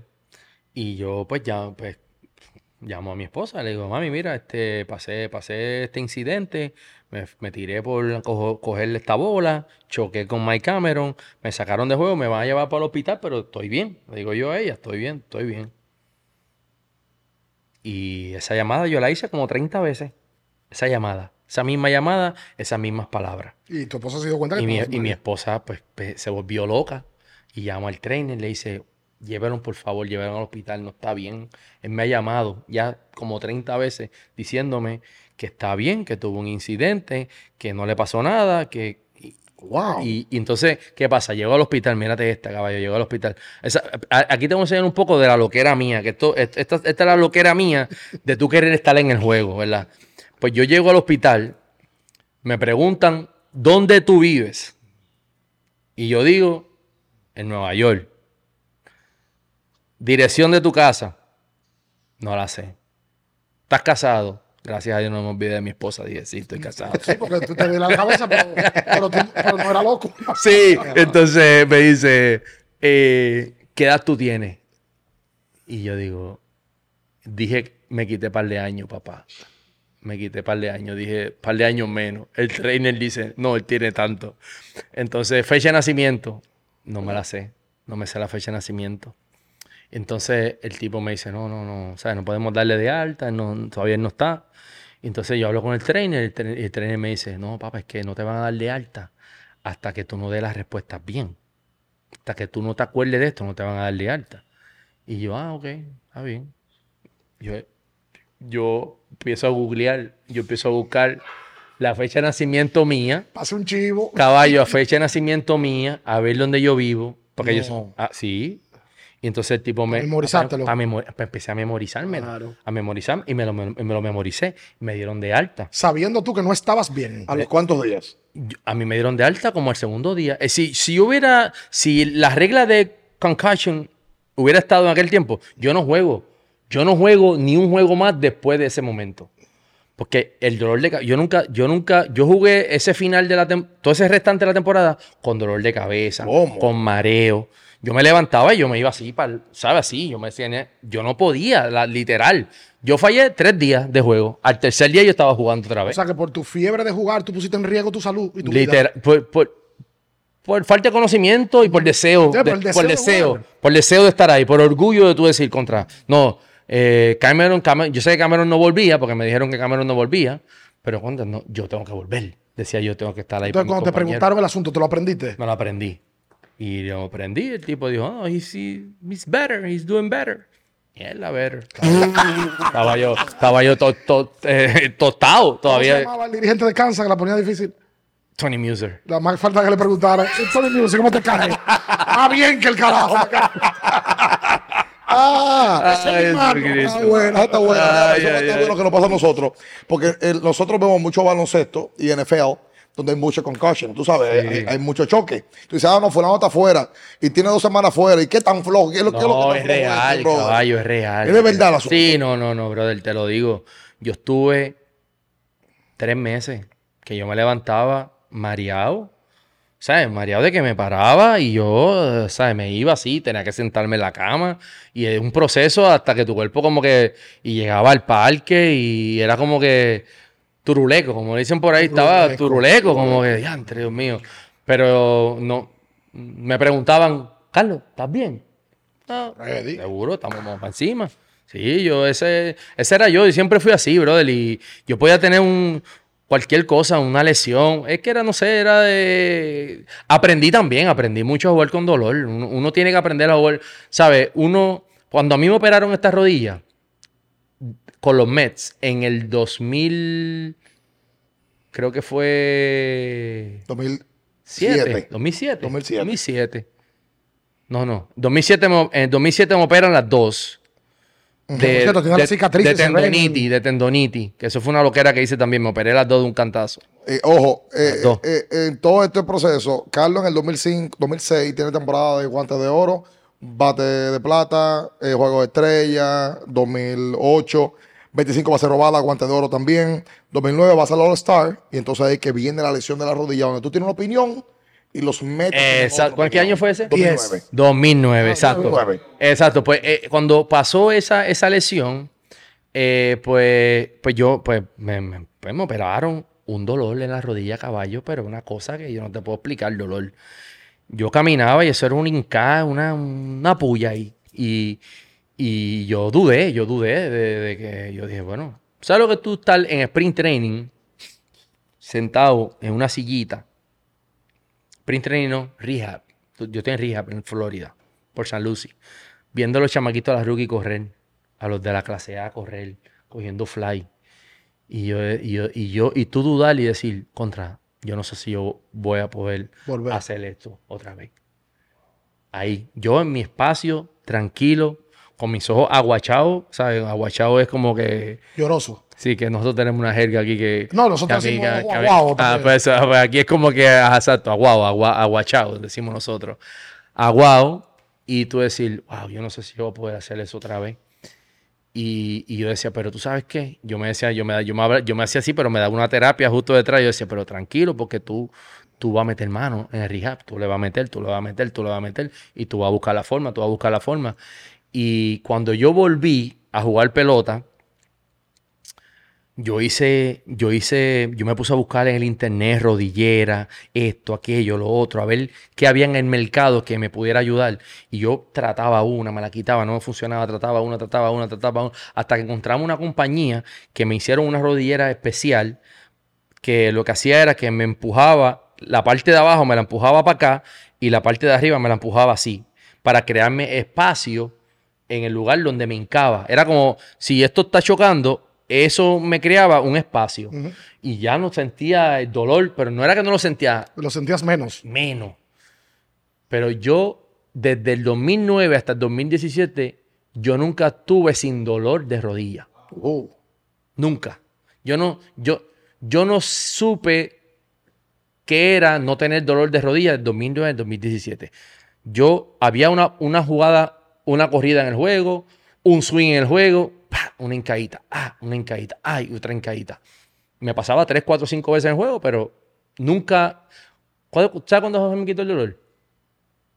Cuando me retiré, caballo. Qué. Increíblemente la rodilla ahora no me duele. Qué. Ahora mismo yo me levanto buscando el dolor y no lo encuentro, el dolor de rodilla. ¿Sabes? Y, y, en eso, y en ese momento yo decía, si es por el dolor, pues, pues yo me quito, porque era un dolor fuerte. Pero, pero pues yo dije, tú sabes qué, hay, hay- hay- que meter mano con esto, hay que meter... Y yo jugaba con mi, mi rodillera. Aprendiste a jugar con dolor. Y te operaste entonces. Sí. O sea, pero los Mets, ¿cuál fue el asunto? Que tú lo hiciste por encima de lo que Mets te eso- ese es el chisme que estamos hablando. Eso, Otra no, eso no fue así, caballo. Eso no fue Otra así. dirección. Sí, eso no fue así. Eso es, es- Mira, caballo, como pelotero tú, tú, tú te lesionas y tú, y tú tienes la oportunidad de buscar segundas opiniones, segundas y terceras opiniones. Y tú las buscas y eso es parte del proceso porque tú quieres escuchar qué dice este, si lo, si lo que dice este es lo que dice el otro. Para tú, es como para tú estar en claro por qué camino es que tú te vas a dirigir. Claro. La cosa es que el doctor de los Mets dice, me dice a mí, a mí en mi cara, y el de mi, de mi esposa, Carlos, ya yo no sé qué más yo puedo hacer por tu rodilla. ¿Mm? Ya yo no sé qué, no, no, no sé. Ya yo he tratado todo.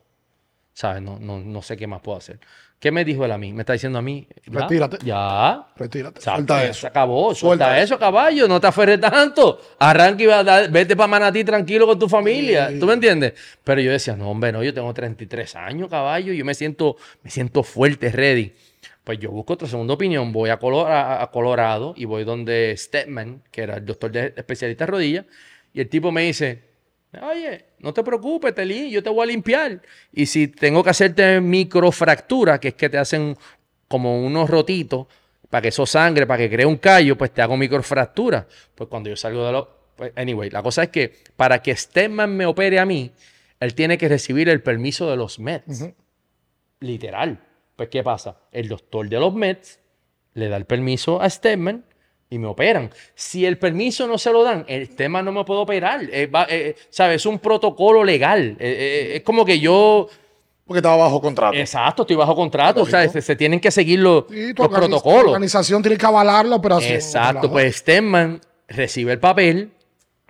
Eso hay que firmarlo, caballo. Entonces hay que firmar. Firma el abogado, firma eh, todo el mundo. Pues me operan.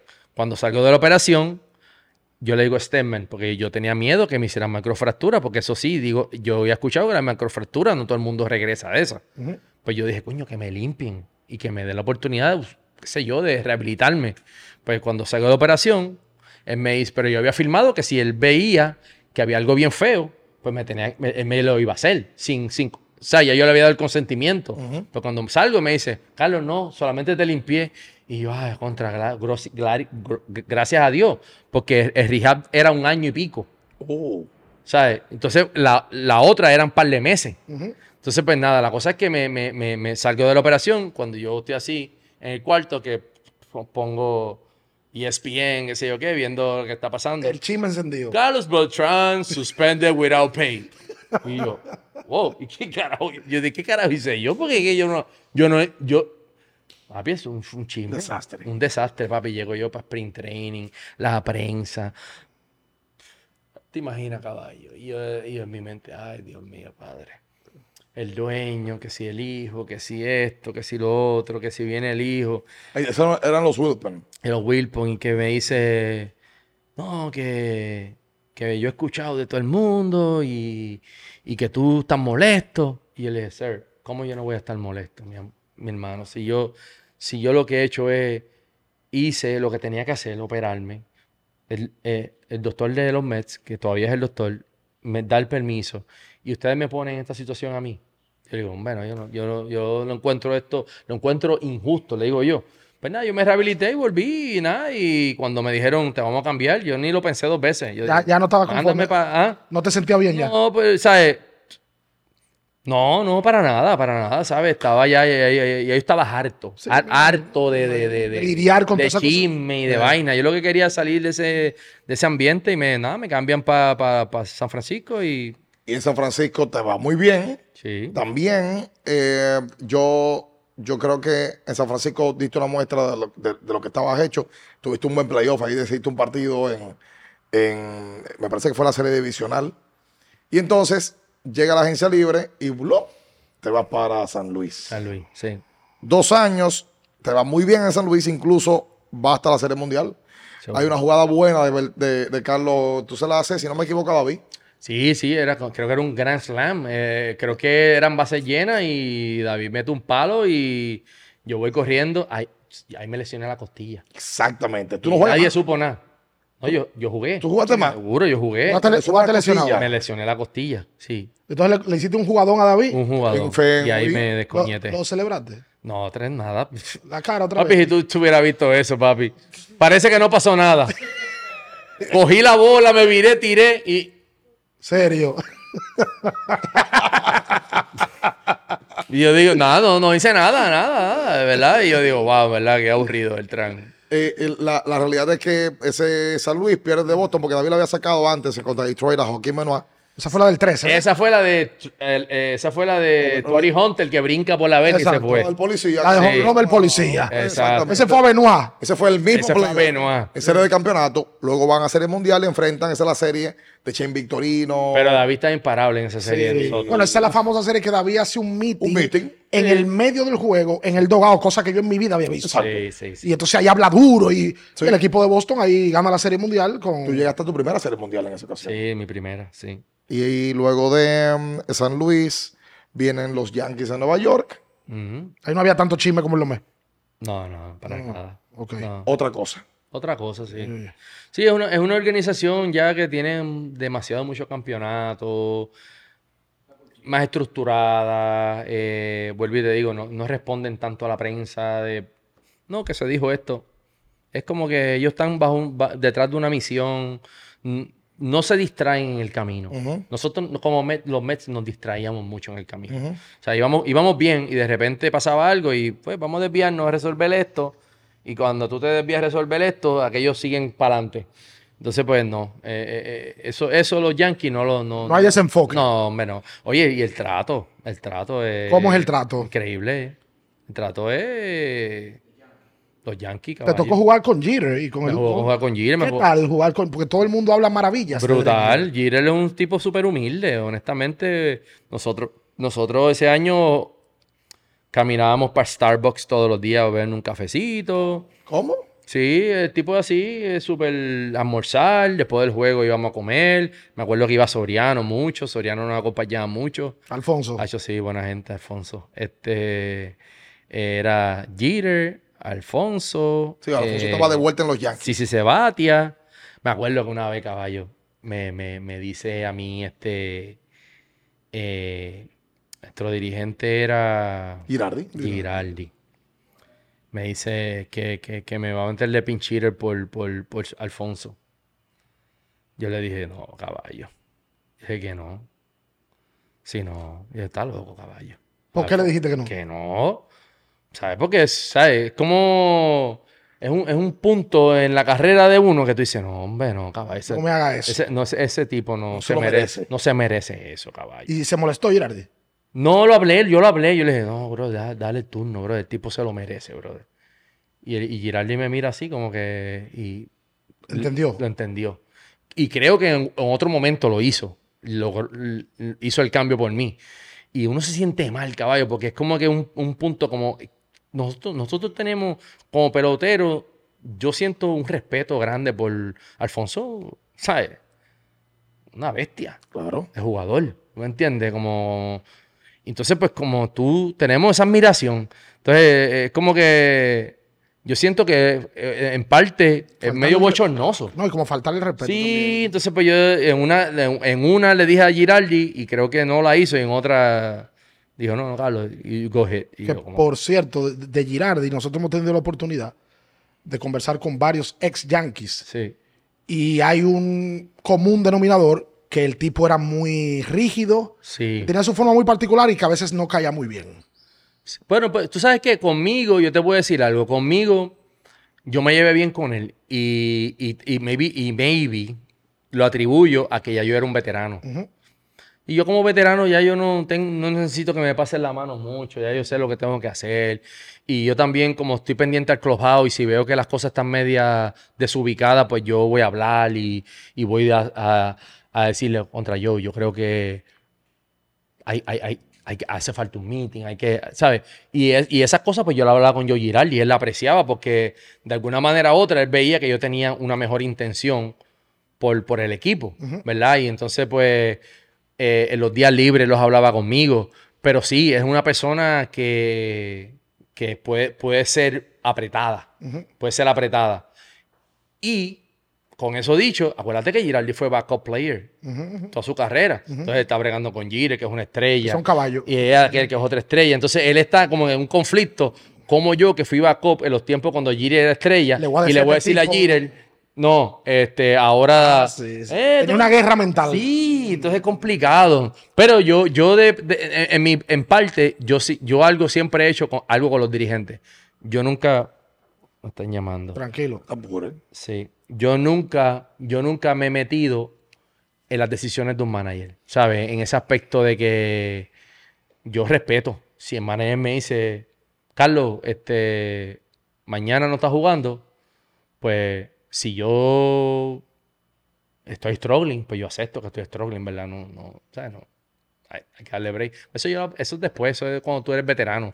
Cuando tú eres joven, tú quieres meterte todo el tiempo ahí a jugar, Claro. pero ¿Te tocó participar en el retiro de Mariano Rivera, sí, de Derek Jeter? sí. Testigo presente de esos momentos. Sí, espectaculares. Momentos bellos, momentos lindos del, del béisbol. Y honestamente, Jeter, imagínate, leyenda del juego y, y verlo, ¿verdad? Todo lo que hizo. Este, una persona extraordinaria. Y te toca entonces vivir esos tres años en los Yankees y te cambian hasta Texas, A los Rangers. a los Rangers, eh, donde también te va bien. Y Jugué con Beltré. Tuve la oportunidad, ¿verdad? De, de- de verlo de cerca, ver su, su, ¿verdad? Su forma de, de- jugar, su clase de pelotero. Este, ahí tuve a Carlos Gómez también un ratito. Cuando los Astros lo dejan libre, pues, recuerdo que el dirigente era Bannister. Me dice, me dice, mira, este, ¿tú crees que Carlos Gómez? pues-" Y yo, seguro, me, pero, ¿sabes? Había como que una incógnita que si lo cogían o no lo cogían. Y yo, tráigalo para acá, que ese hombre Ay, yo lo tengo, yo le dije, yo lo tengo, y honestamente así fue. eh, me, me, me alegró conectar con él, ¿verdad? Porque conectamos con los Mets al principio, después en ese momento, y Carlos le fue bien con los Rangers, le fue muy bien. Y entonces ahí llega la agencia libre y decides firmar por un año con el equipo de Los Astros. de los Astros, conjunto que estaba en formación, que había llegado ya a serie de playoff eh, con ese grupo y ese núcleo joven de Correa, tu compatriota, de Altuve, Bregman, Gurriel. o sea, eh, Gurriel, con, Springer. sí, Un equipo joven. jovencito. Sí, que llega el veterano que todo el mundo decía, le falta un veterano a otro tipo. Parece, tú, me imagino que tiene un rol de mentor ahí también. Pues fíjate, te, te- esa, cuando yo estoy jugando con los Rangers, yo, yo puedo ver ese equipo mejorando. Y yo sentía que, que ese equipo iba a ser un, equipo de muchos años ganando en su división cuando ellos se encontraran. El año que quedó agente libre, pues eh, AJ Hinch, que jugué con él con, en Kansas City cuando él estábamos subiendo, me llama ella y me dice, Carlos, te quisiera tener, tenerte con, con nuestro equipo. Y honestamente, pues eh, yo dije, contra, ese equipito va a ganar. En algún momento va a ganar. No sé si es ahora, pero yo sé que sí porque tiene talento. Y nada, y hago esa firma con, con los Astros. Estoy ahí, eh, veo los jóvenes. Al principio no había mucha estructura. Al principio hay mucho talento, pero es como un talento regado. Es como que Silvestre. Sí, como que no, no, no había como que esta nosotros, cuando digo nosotros, digo que pelotero, ¿verdad? Como eh, McCann, que era veterano también, que, que firmó ese año ahí. Yo, en parte, eh, eh, pues empezamos como que a buscar la forma de unir a los jóvenes y de enseñarles como que, oye, hay que prepararse, brother, hay que venir temprano, hay que hacer las cosas en el cage.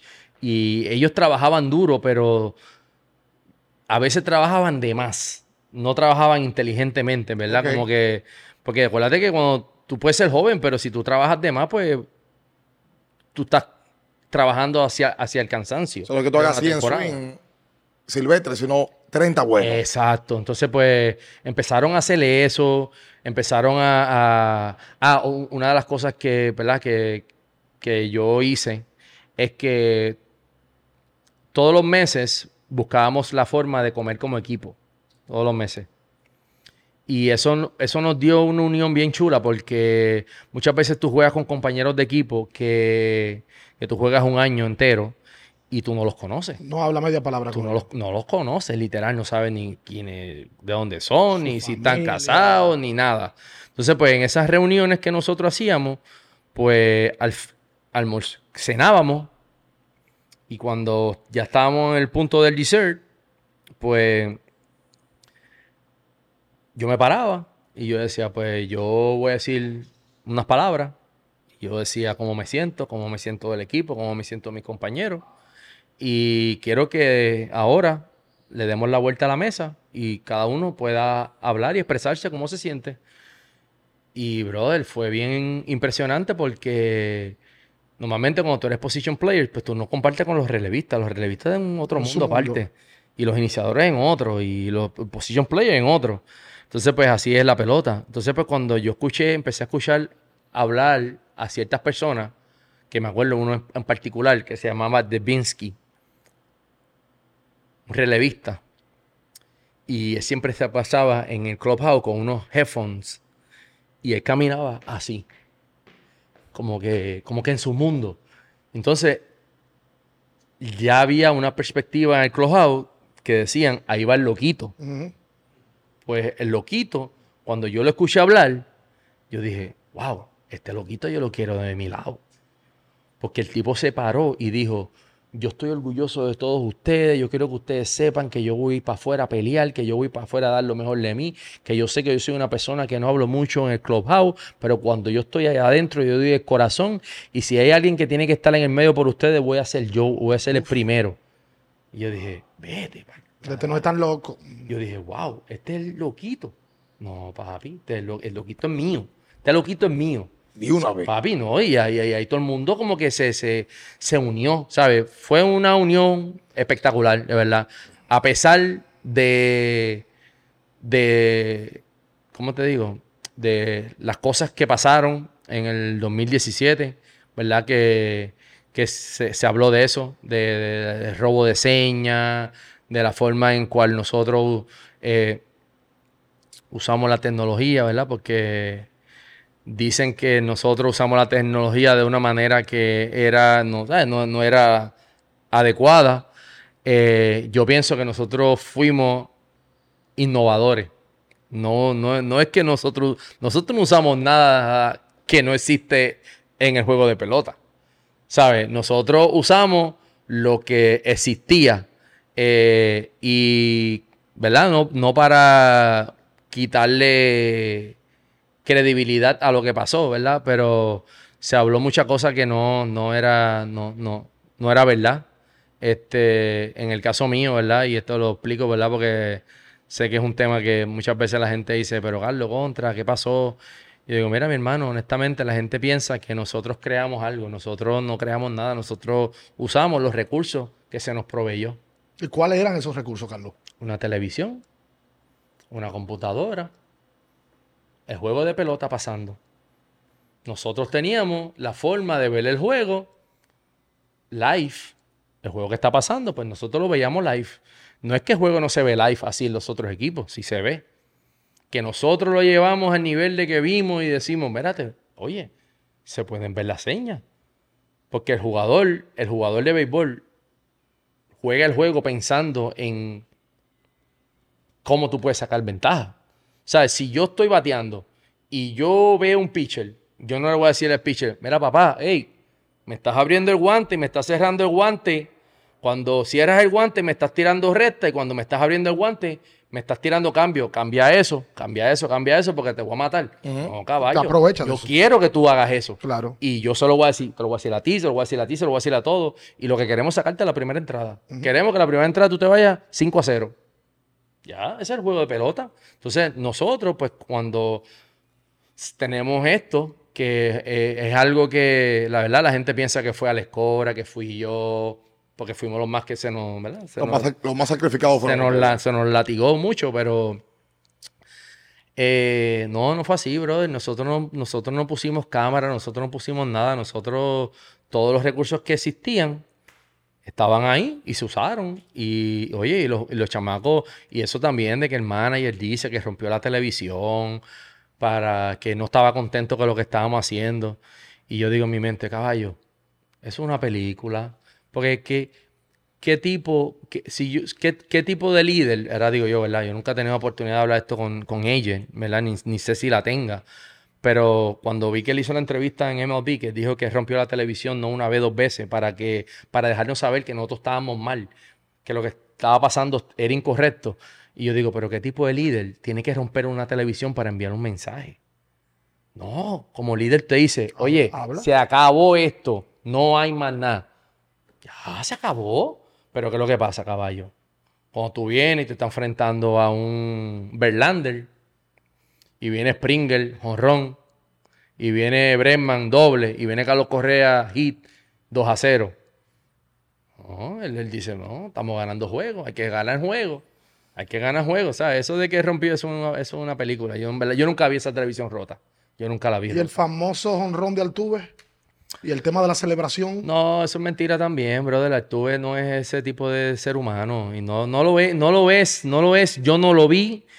Tú dices el jorrón con, con, No, hombre, no. sí. De que, de que él dice que no le quiten el, el, el, el, El morbo, video que se, se- que se ha vendido es que él dice no me quiten la que no le quiten el tengo uniforme algo". porque tengo Que- algo puesto. Sí, no. Yo no sé la historia, pero Altuve yo lo vi todos los días. Altuve era uno de los pocos tipos que decía, no, no, yo no quiero saber. Porque cuando yo sé, me, me, me pongo ansioso. Él era uno de los pocos que no quería saber.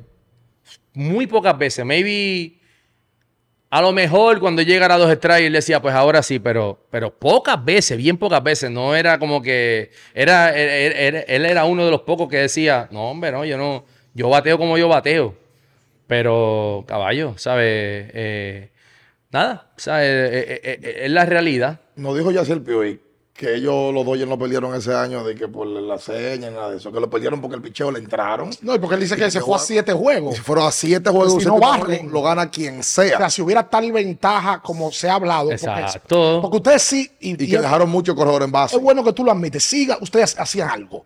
Oye, nosotros, nosotros lo que hicimos, y eso es otra, esto es otra cosa, ¿verdad? Que la gente piensa que lo que se hizo, se hizo como equipo. Y, y lo que te quiero explicar con eso es esto.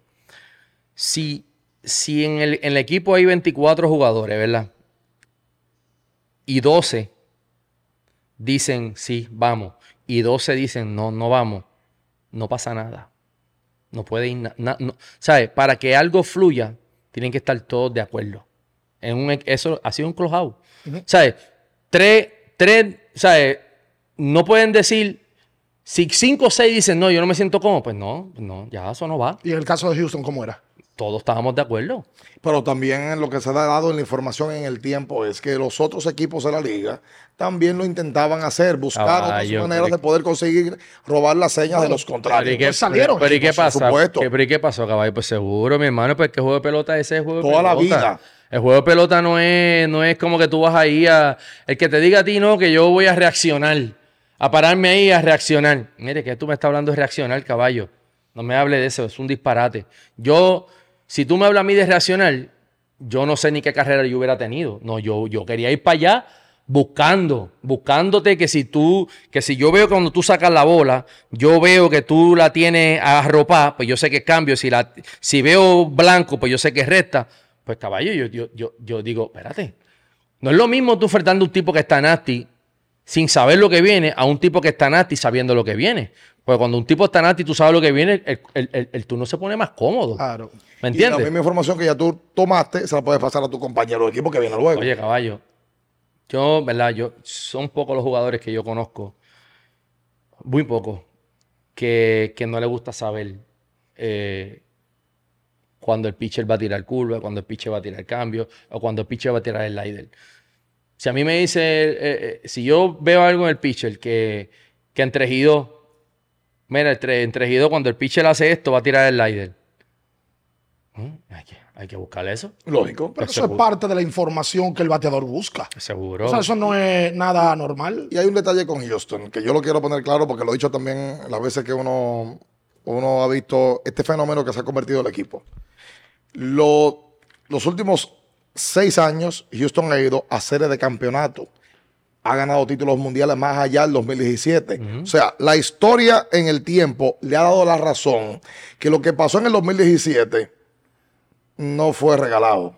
Oye, y estamos hablando de que sin muchos de los peloteros que estuvieron en el 2017, sin Correa, sin pelotero, eh, ¿sabes? Eh, Han, han- han salido muchos jugadores ahí eso, y El ellos núcleo ese no es- se han Se, mantenido. ha quedado al tuve. Sí, Altuve, Breakman, eh, Guriel, los tiempos que estuvo ahí, el zurdo, este, Josh Reddick estuvo ahí. el zurdo de ahora, el Michael Brantley, Jordan Álvarez. Bradley, Ah, y Jordan Álvarez, el cubano. Jordan Álvarez, ¿sabes? Que Han salido, han llegado y se mantienen ganando. Hay una Ya tiene una cultura. filosofía. Hay una cultura, Sí, de, una de- cultura. de ganar. Y Dosti llegó con, de que para arreglar el asunto, lo arregló, lo hizo con su magia y se va y dejó un equipo con un campeonato y todo. Una, una cosa, porque yo veo que tú eres un tipo que tiene tus convicciones de vida muy claras y que al pasar de los años tú has logrado que la experiencia te dé aprendizaje de que pocas cosas te quiten el sueño.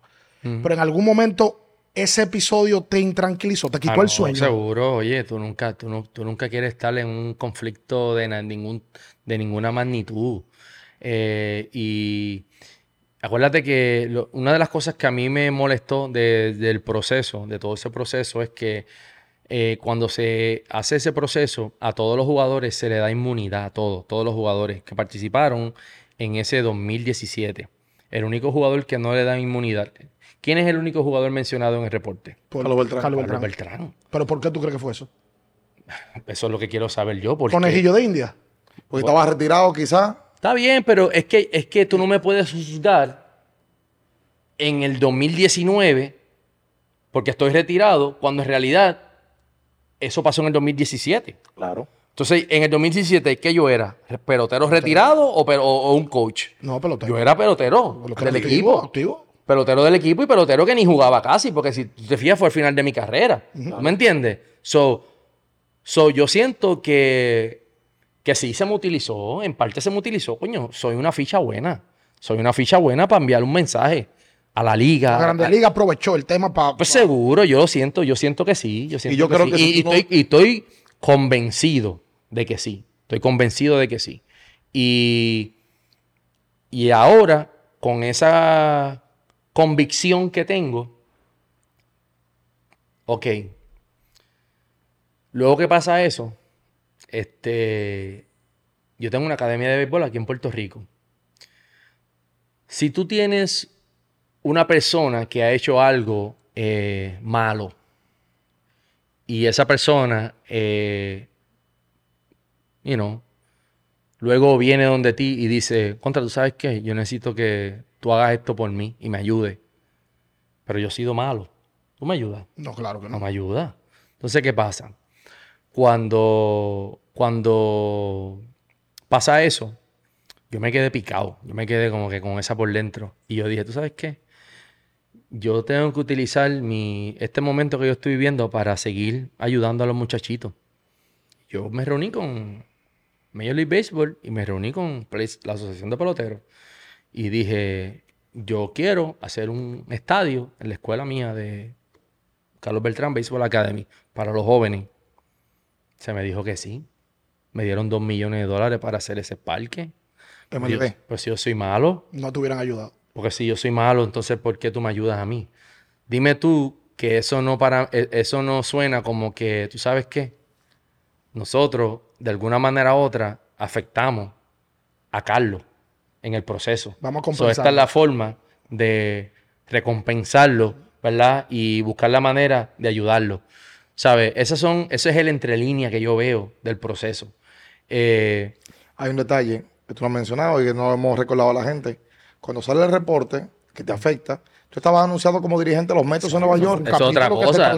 Eso es otra cosa, porque eso, eh, eh, eh, a mí me dicen, lo, lo- lo- lo- lo- lo- con lo que utilizan es, a Carlos, a Carlos nunca lo, lo suspendieron. Como a Cobra que lo suspendieron, como a Yehinch que lo suspendieron, como a el Uno que lo suspendieron. No, a Carlos nunca lo suspendieron. Es que caballo, es que tú no me tienes que suspender. Nada más con tú mencionarme en el reporte, ya tú me Te suspendiste. ya. Ya tú me suspendiste porque tú no, tú no mencionaste a ningún pelotero activo. Tú no mencionaste a, a- a ningún pelotero activo. O sea, el único pelotero fui yo. Entonces, pues, yo. Entonces, ¿qué- ¿y qué tú crees que va a pasar en en el béisbol? ¿Tú crees que, que Eje Hinch, que era el dirigente de los Astros, va a ir fuera del juego? Cora, que era dirigente de Boston. de Boston, va a ir fuera del juego. Entonces, a mí me va a dar un free pass siendo dirigente de los Mets.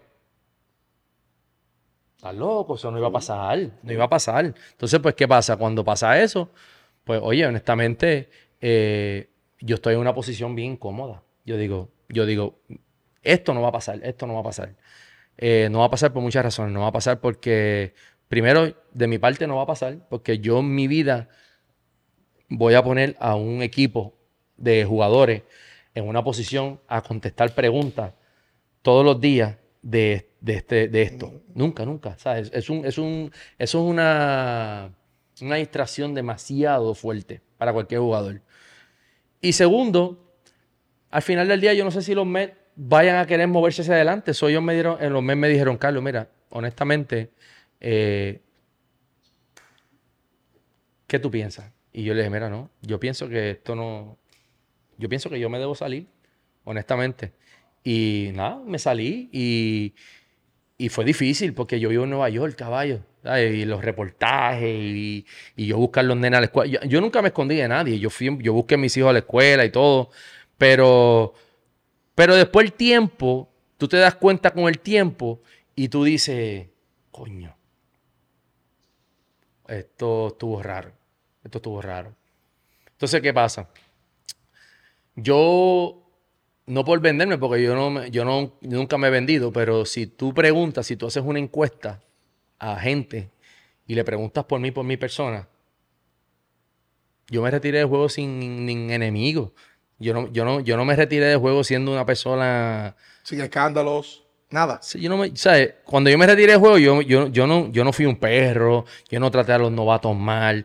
Yo, yo siempre fui una persona que traté, traté siempre, siempre, lo más que pude, de proteger mi carrera, siempre, lo más que pude. Y esto es una conversación que yo la tengo con mi esposa y con mis amistades. Le digo, ay, tú sabes lo que tú tratar, lo más que tú puedes proteger tu carrera y de repente te das cuenta que tu carrera nunca tuvo en tus manos.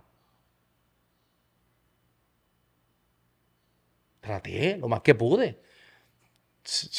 De mi carrera no hay un chisme por ahí de nada. O sea, yo no, yo no fui un tipo, no, pero en, el momento que pasa lo que pasa, pues cuando se escribe lo que se escribe, pues ya yo me di cuenta que eso nunca, mi carrera nunca estuvo en mis manos. Eh, un comentario, un nombramiento, y ahí, ahí, ahí pasa lo que pasa. ¿Qué pasa? Ahora mismo yo soy asesor del presidente de béisbol de los Mets. Especialista, mira, trabajo para, para él.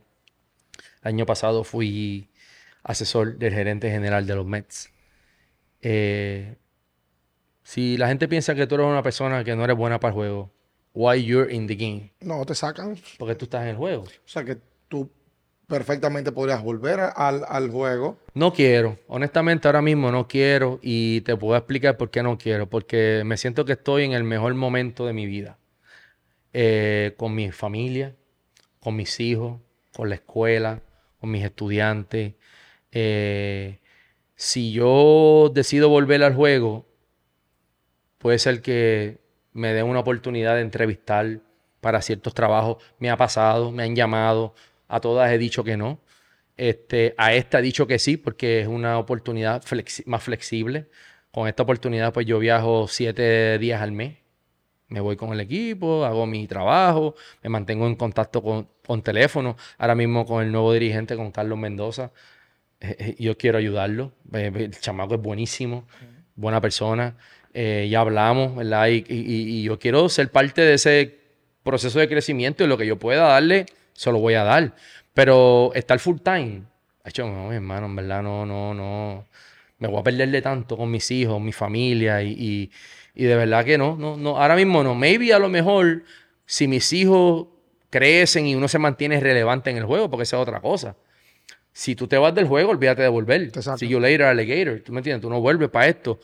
Para uno poder eh, mantenerse en el juego y que te consideren para más adelante en futuras cosas, hay que mantenerse relevante. Por lo menos mi trabajo me da esa relevancia de que, you know, eh, estoy ahí en el ojo público, me van a ver aquí, me van a ver allá y eso pues la gente dice, pues mira, contra Carlito. Pero sí, mucha gente, muchos reportes, tengo mucho, mucho, mucha gente de, mi equipo que quisiera eh, que yo estuviera más envuelto en el juego. Tengo muchísima gente, compañeros retirados, reporteros, pero honestamente, eh, estoy, estoy en una buena etapa de mi vida y quiero aprovechar esto y, y, entiendo también que se puede ayudar a los muchachos y al juego de otras áreas, ¿verdad?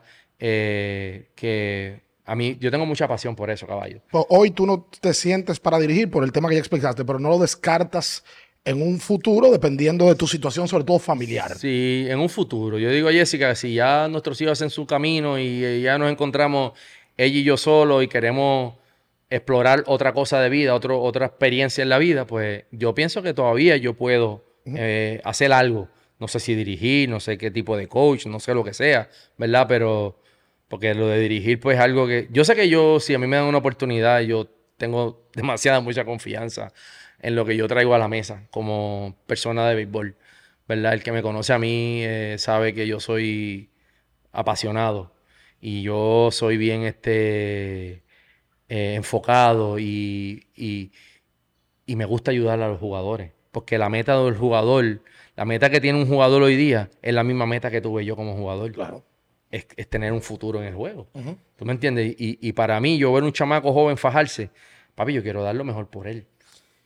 Óyeme, eh, sea que yo quiero, quiero, quiero preguntarle algo antes, de, finalmente de mi parte. Cuando hablaste de que te cambiaron en Kansas, hablaste de tu esposa. Cuando te operaron, hablaste de tu esposa. Cuando tuviste el episodio con Houston, hablaste de tu esposa.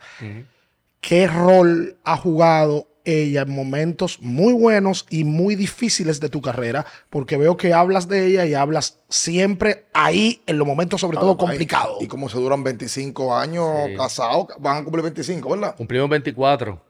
Pero eso hay que hacer un poco. Noviembre 6. Y, sí. y siguen enamorados. Papi, full, full, de verdad. Y, oye, es que somos un equipo, somos un equipo y, y es algo que me enorgullece mucho y, y ¿verdad? Es algo que de, de, igual manera, como pareja, pues tú vives tu momento, momento, la relación. Yo siempre doy esta perspectiva a la gente. Las características que tú le dedicas a las cosas que tú amas son las mismas características que tú tienes que traer a tu relación para que una relación tenga fruto. El mismo deseo y entusiasmo que usted le meten a este podcast pasión, deseo, entusiasmo, ese mismo deseo, entusiasmo es el que tiene que ir a la relación para que la relación fluya. No es más nada. Eh, eh, una relación buena no pasa de la noche a la mañana. Una relación buena es... Se construye. Es inversión, es una inversión. Tú estás invirtiendo ahí todo el tiempo. Pequeños detalles, grandes detalles, eh, momentos, ¿sabes? E, e, eso, eso es lo que yo eh, y mi esposa, pues hemos hecho en, nuestra relación. O sea, los 1200 swing que te hacía los sábados lo hace el matrimonio. Para construir.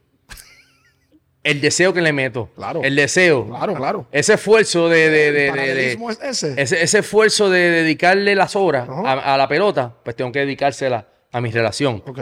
Y, y a lo mejor suena como que diablo, este tipo está en un viaje. Pero no, es la realidad. Yo puedo estar ahí, caballo, en la terraza, acostar a nuestros nenes a las 8 de la noche, porque van para la escuela el otro día, y son las 9, las 10, las 11, las 12, nosotros estamos ahí hablando, hablando. Tenemos 24 años casados y tú dirás, pues coño, ¿qué tanto tienen que hablar? Pero no, pero cuando una relación es así, porque uno se, uno se está ¿verdad? Estamos conociéndonos y tú dices, ¿cuánto? Pero 25 años todavía ustedes no se conocen. Ese es el problema, que muchas veces nosotros, ¿verdad? No, no, no, no, invertimos el tiempo. Entonces, pues, mi esposa, pues, te puedo decir que es una de las personas que, que más yo admiro, que más yo respeto, que, que como tú dices, en los momentos difíciles eh, ha estado ahí para mí, en los momentos buenos también. Eh, se preocupa por mi familia, se preocupa por la de ella, se preocupa por los nenes. Eh, y uno, pues eso es algo, tú tienes que valorar, valorarlo y apreciarlo, ¿verdad? El, valor de, la relación, pues es algo que, tiene, tiene un, sentimiento, por lo menos en mí, ¿verdad? Yo, y, algunas veces yo mareo mucho a mis panas, ¿oíste? Yo los mareo con esto de la relación. yo los vuelvo loco. Le vende un sueño. No, yo los vuelvo loco porque ellos, ellos dicen, contra, pues que yo quiero tener eso. No, cabrón, tú no, Está loco, tú no quieres tener esto. Porque que tú no le estás metiendo caña a esto. ¿Cómo tú lo vas a querer si tú no le metes caña? Tiene que... Beltrán es de la pareja que uno se puede juntar con él. ¿Ah? Oye. Porque tú te juntas con él. Por ejemplo, yo vengo con mi esposa a, la casa de Carlos Beltrán. hace un rato voy a cometer una indiscreción. Tu esposa salió a buscar a uno de tus hijos. Te amo, mi amor, te amo, beso. Si yo me voy en mi carro, mi mujer me va a decir, pues tú no haces eso. eso es buscarme un lío. No, porque... yo no me voy a juntar con este tipo. No, de, vez en cuando no, volvemos. No a tu mujer. ¿Tú sabes qué lo que te voy a decir? Ellos tienen 24 años. y nosotros tenemos 7 y tú no haces eso. De vez en cuando volvemos locos. A mí no me invites a sitio que yo no voy a ir con mi mujer contigo. No, no me busco un lío, Carlos. no, pero de verdad, de verdad, de verdad, bro, yo, yo esa parte la, aprecio mucho, la aprecio mucho y la valoro mucho y... Ojo, toca decir que es dominicana. Seguro. dominicana de, de, San Pedro de ah, Macorís. fíjate, yo no hago eso.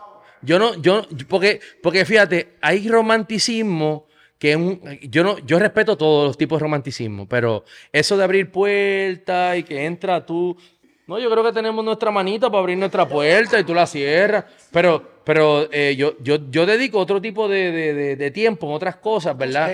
restaurante, yo te llevo y, hablamos y compartimos. A lo mejor yo voy a la. Flores, a lo mejor. Se fue flores, caballo. ¿Cómo? Sí, papi. No, Carlos, ¿cómo Escucha, flores? Y tú sabes ¿Cómo? flores no. Eh. Yo, algunas veces yo voy a un puesto de gasolina, echar gasolina. Espérate. Y, y, le, llena el tanque. Compro, no, una, paletita, una paleta. Oye. Y, le digo, le digo, mami, esta, yo sé que esta es la que te gusta. Pensé en ti. Fui a echar gasolina. ¡Aprendan! Es un romántico, un romántico. Sí, No, porque porque, yo- porque que- es que no, uno, es que eh. la gente piensa que tiene que ser el ramo más brutal. Eh, eh, la mujer no es eso, la, detalle. la mujer el detalle. El, en el- ti. el- el amor, Ah, el amor de Jaime es lavarle el carro a, a- a la mujer. Sí. Sí, él va a la gasolinera y le a, a medio tanque. Ah, eso, pero eso eso es cariño. chulo. Eso es cariño también. de cada quien, Por ¿verdad? supuesto. Escúchate esta, escúchate esta, escúchate, escúchate esta. Están, eh, eh, oye, esta esta es verdad. Ah, yo gané un montón de puntos con esta. Cuando le toque esta, Los famosos, allá le Tiene- dicen papi puntos. tiene que hacerla, caballo. Mi esposa fue a llevar a mi nene a jugar eh, béisbol en esto ayer. Jugó ayer, salió para allá. Cuando llega al parque me dice, papi, este, vine para acá, no me di cuenta que tengo el tanque vacío, empty. So, tengo, no sé si me va a dar la gasolina para llegar a casa.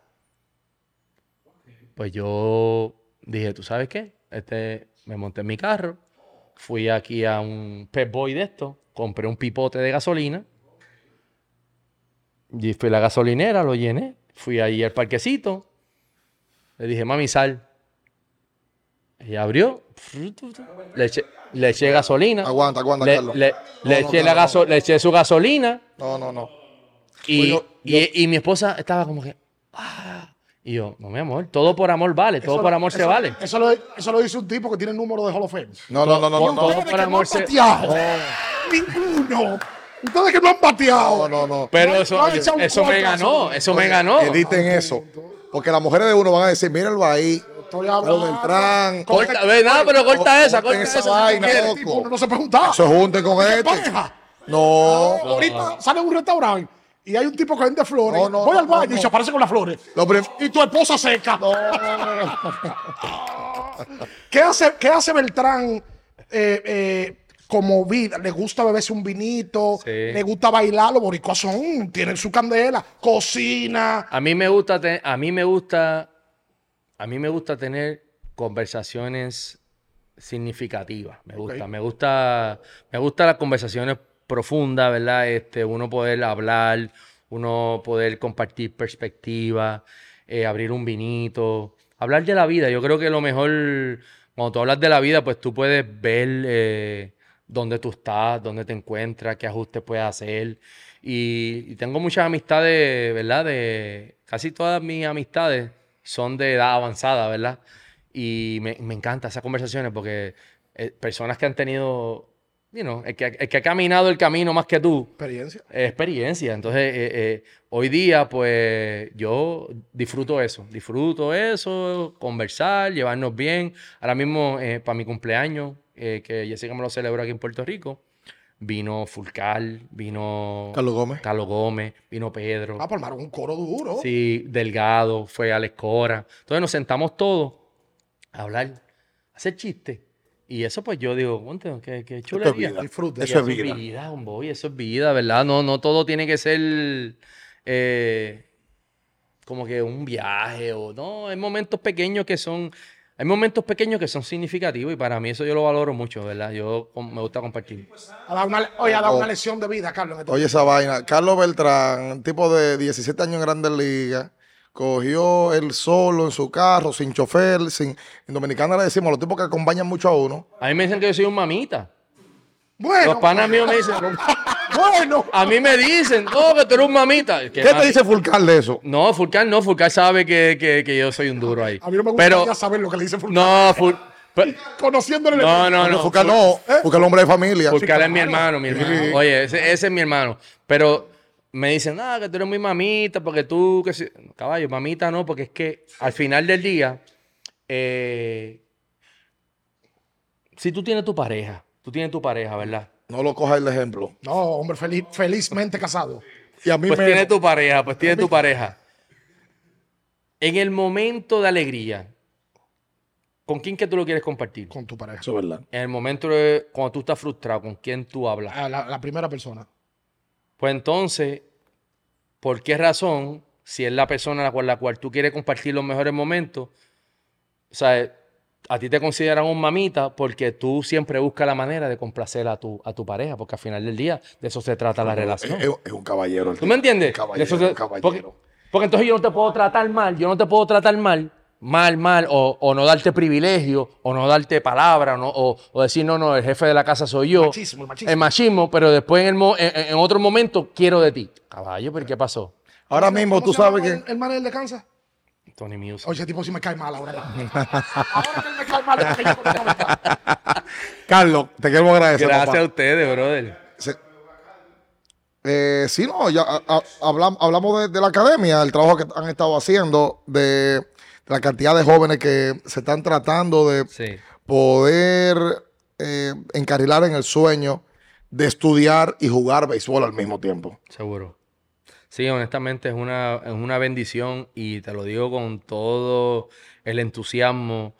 eh, y esto es algo que por muchos años yo siempre lo tuve en mi corazón y, y pues uno de vez en cuando uno dice contra, puede pasar o no sé si pueda pasar, pero cuando yo hago mi fundación, yo me pongo a analizar mi carrera, me pongo a analizar mis experiencias vividas en el juego y digo, contra, ¿qué yo puedo hacer para ayudar a, jóvenes, ¿verdad? Que puedan educarse, que puedan jugar el béisbol, porque, ¿verdad? Muchos de estos jóvenes, o la mayoría, eso es lo que aman, jugar el, el deporte.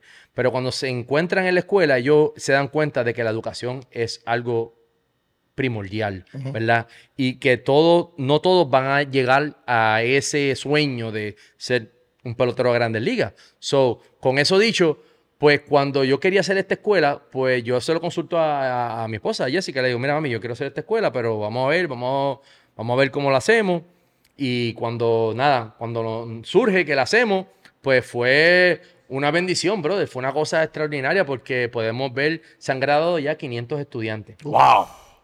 Eh, el, yo diría que el 99% de los estudiantes eh, cogen becas hacia los Estados Unidos.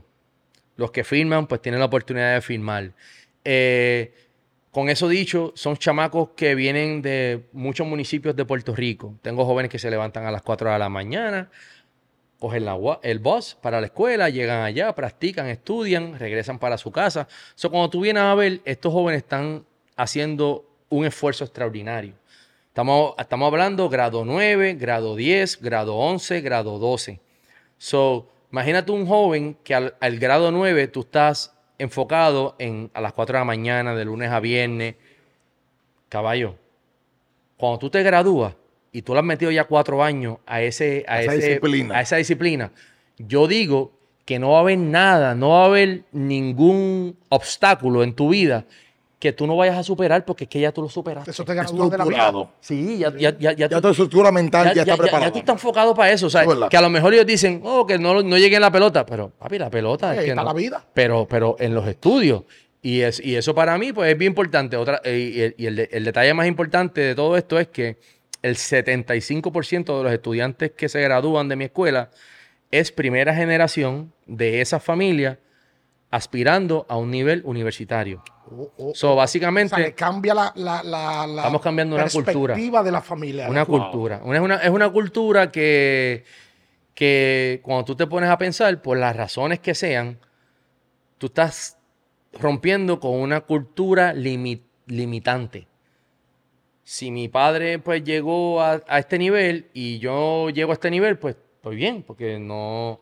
Pero ya cuando ellos rompen eso, oye, ya ese joven que del barrio, que probablemente de un barrio humilde, pues ya ese joven pasa a ser al joven del barrio, a la esperanza de nuestro barrio. So, ya este chamaco lo ven como que, wow, Carlos, que se graduó de la Carlos Beltrán, ahora va para Nueva York a estudiar, a cumplir sus sueños. Pues ya ese chamaco eh, eh, cambió, cambió el panorama de, de- de la cultura del barrio. Chacho que dice yo quiero ser. Exacto, bro. Y de verdad que nos sentimos orgullosos por eso y le doy gracias a Dios que me haya ayudado a, hacer, a haber hecho esa escuela. Eh, y, y, brother, y otra cosa, eh, y respeto a todos los deportistas y a todos los atletas del mundo.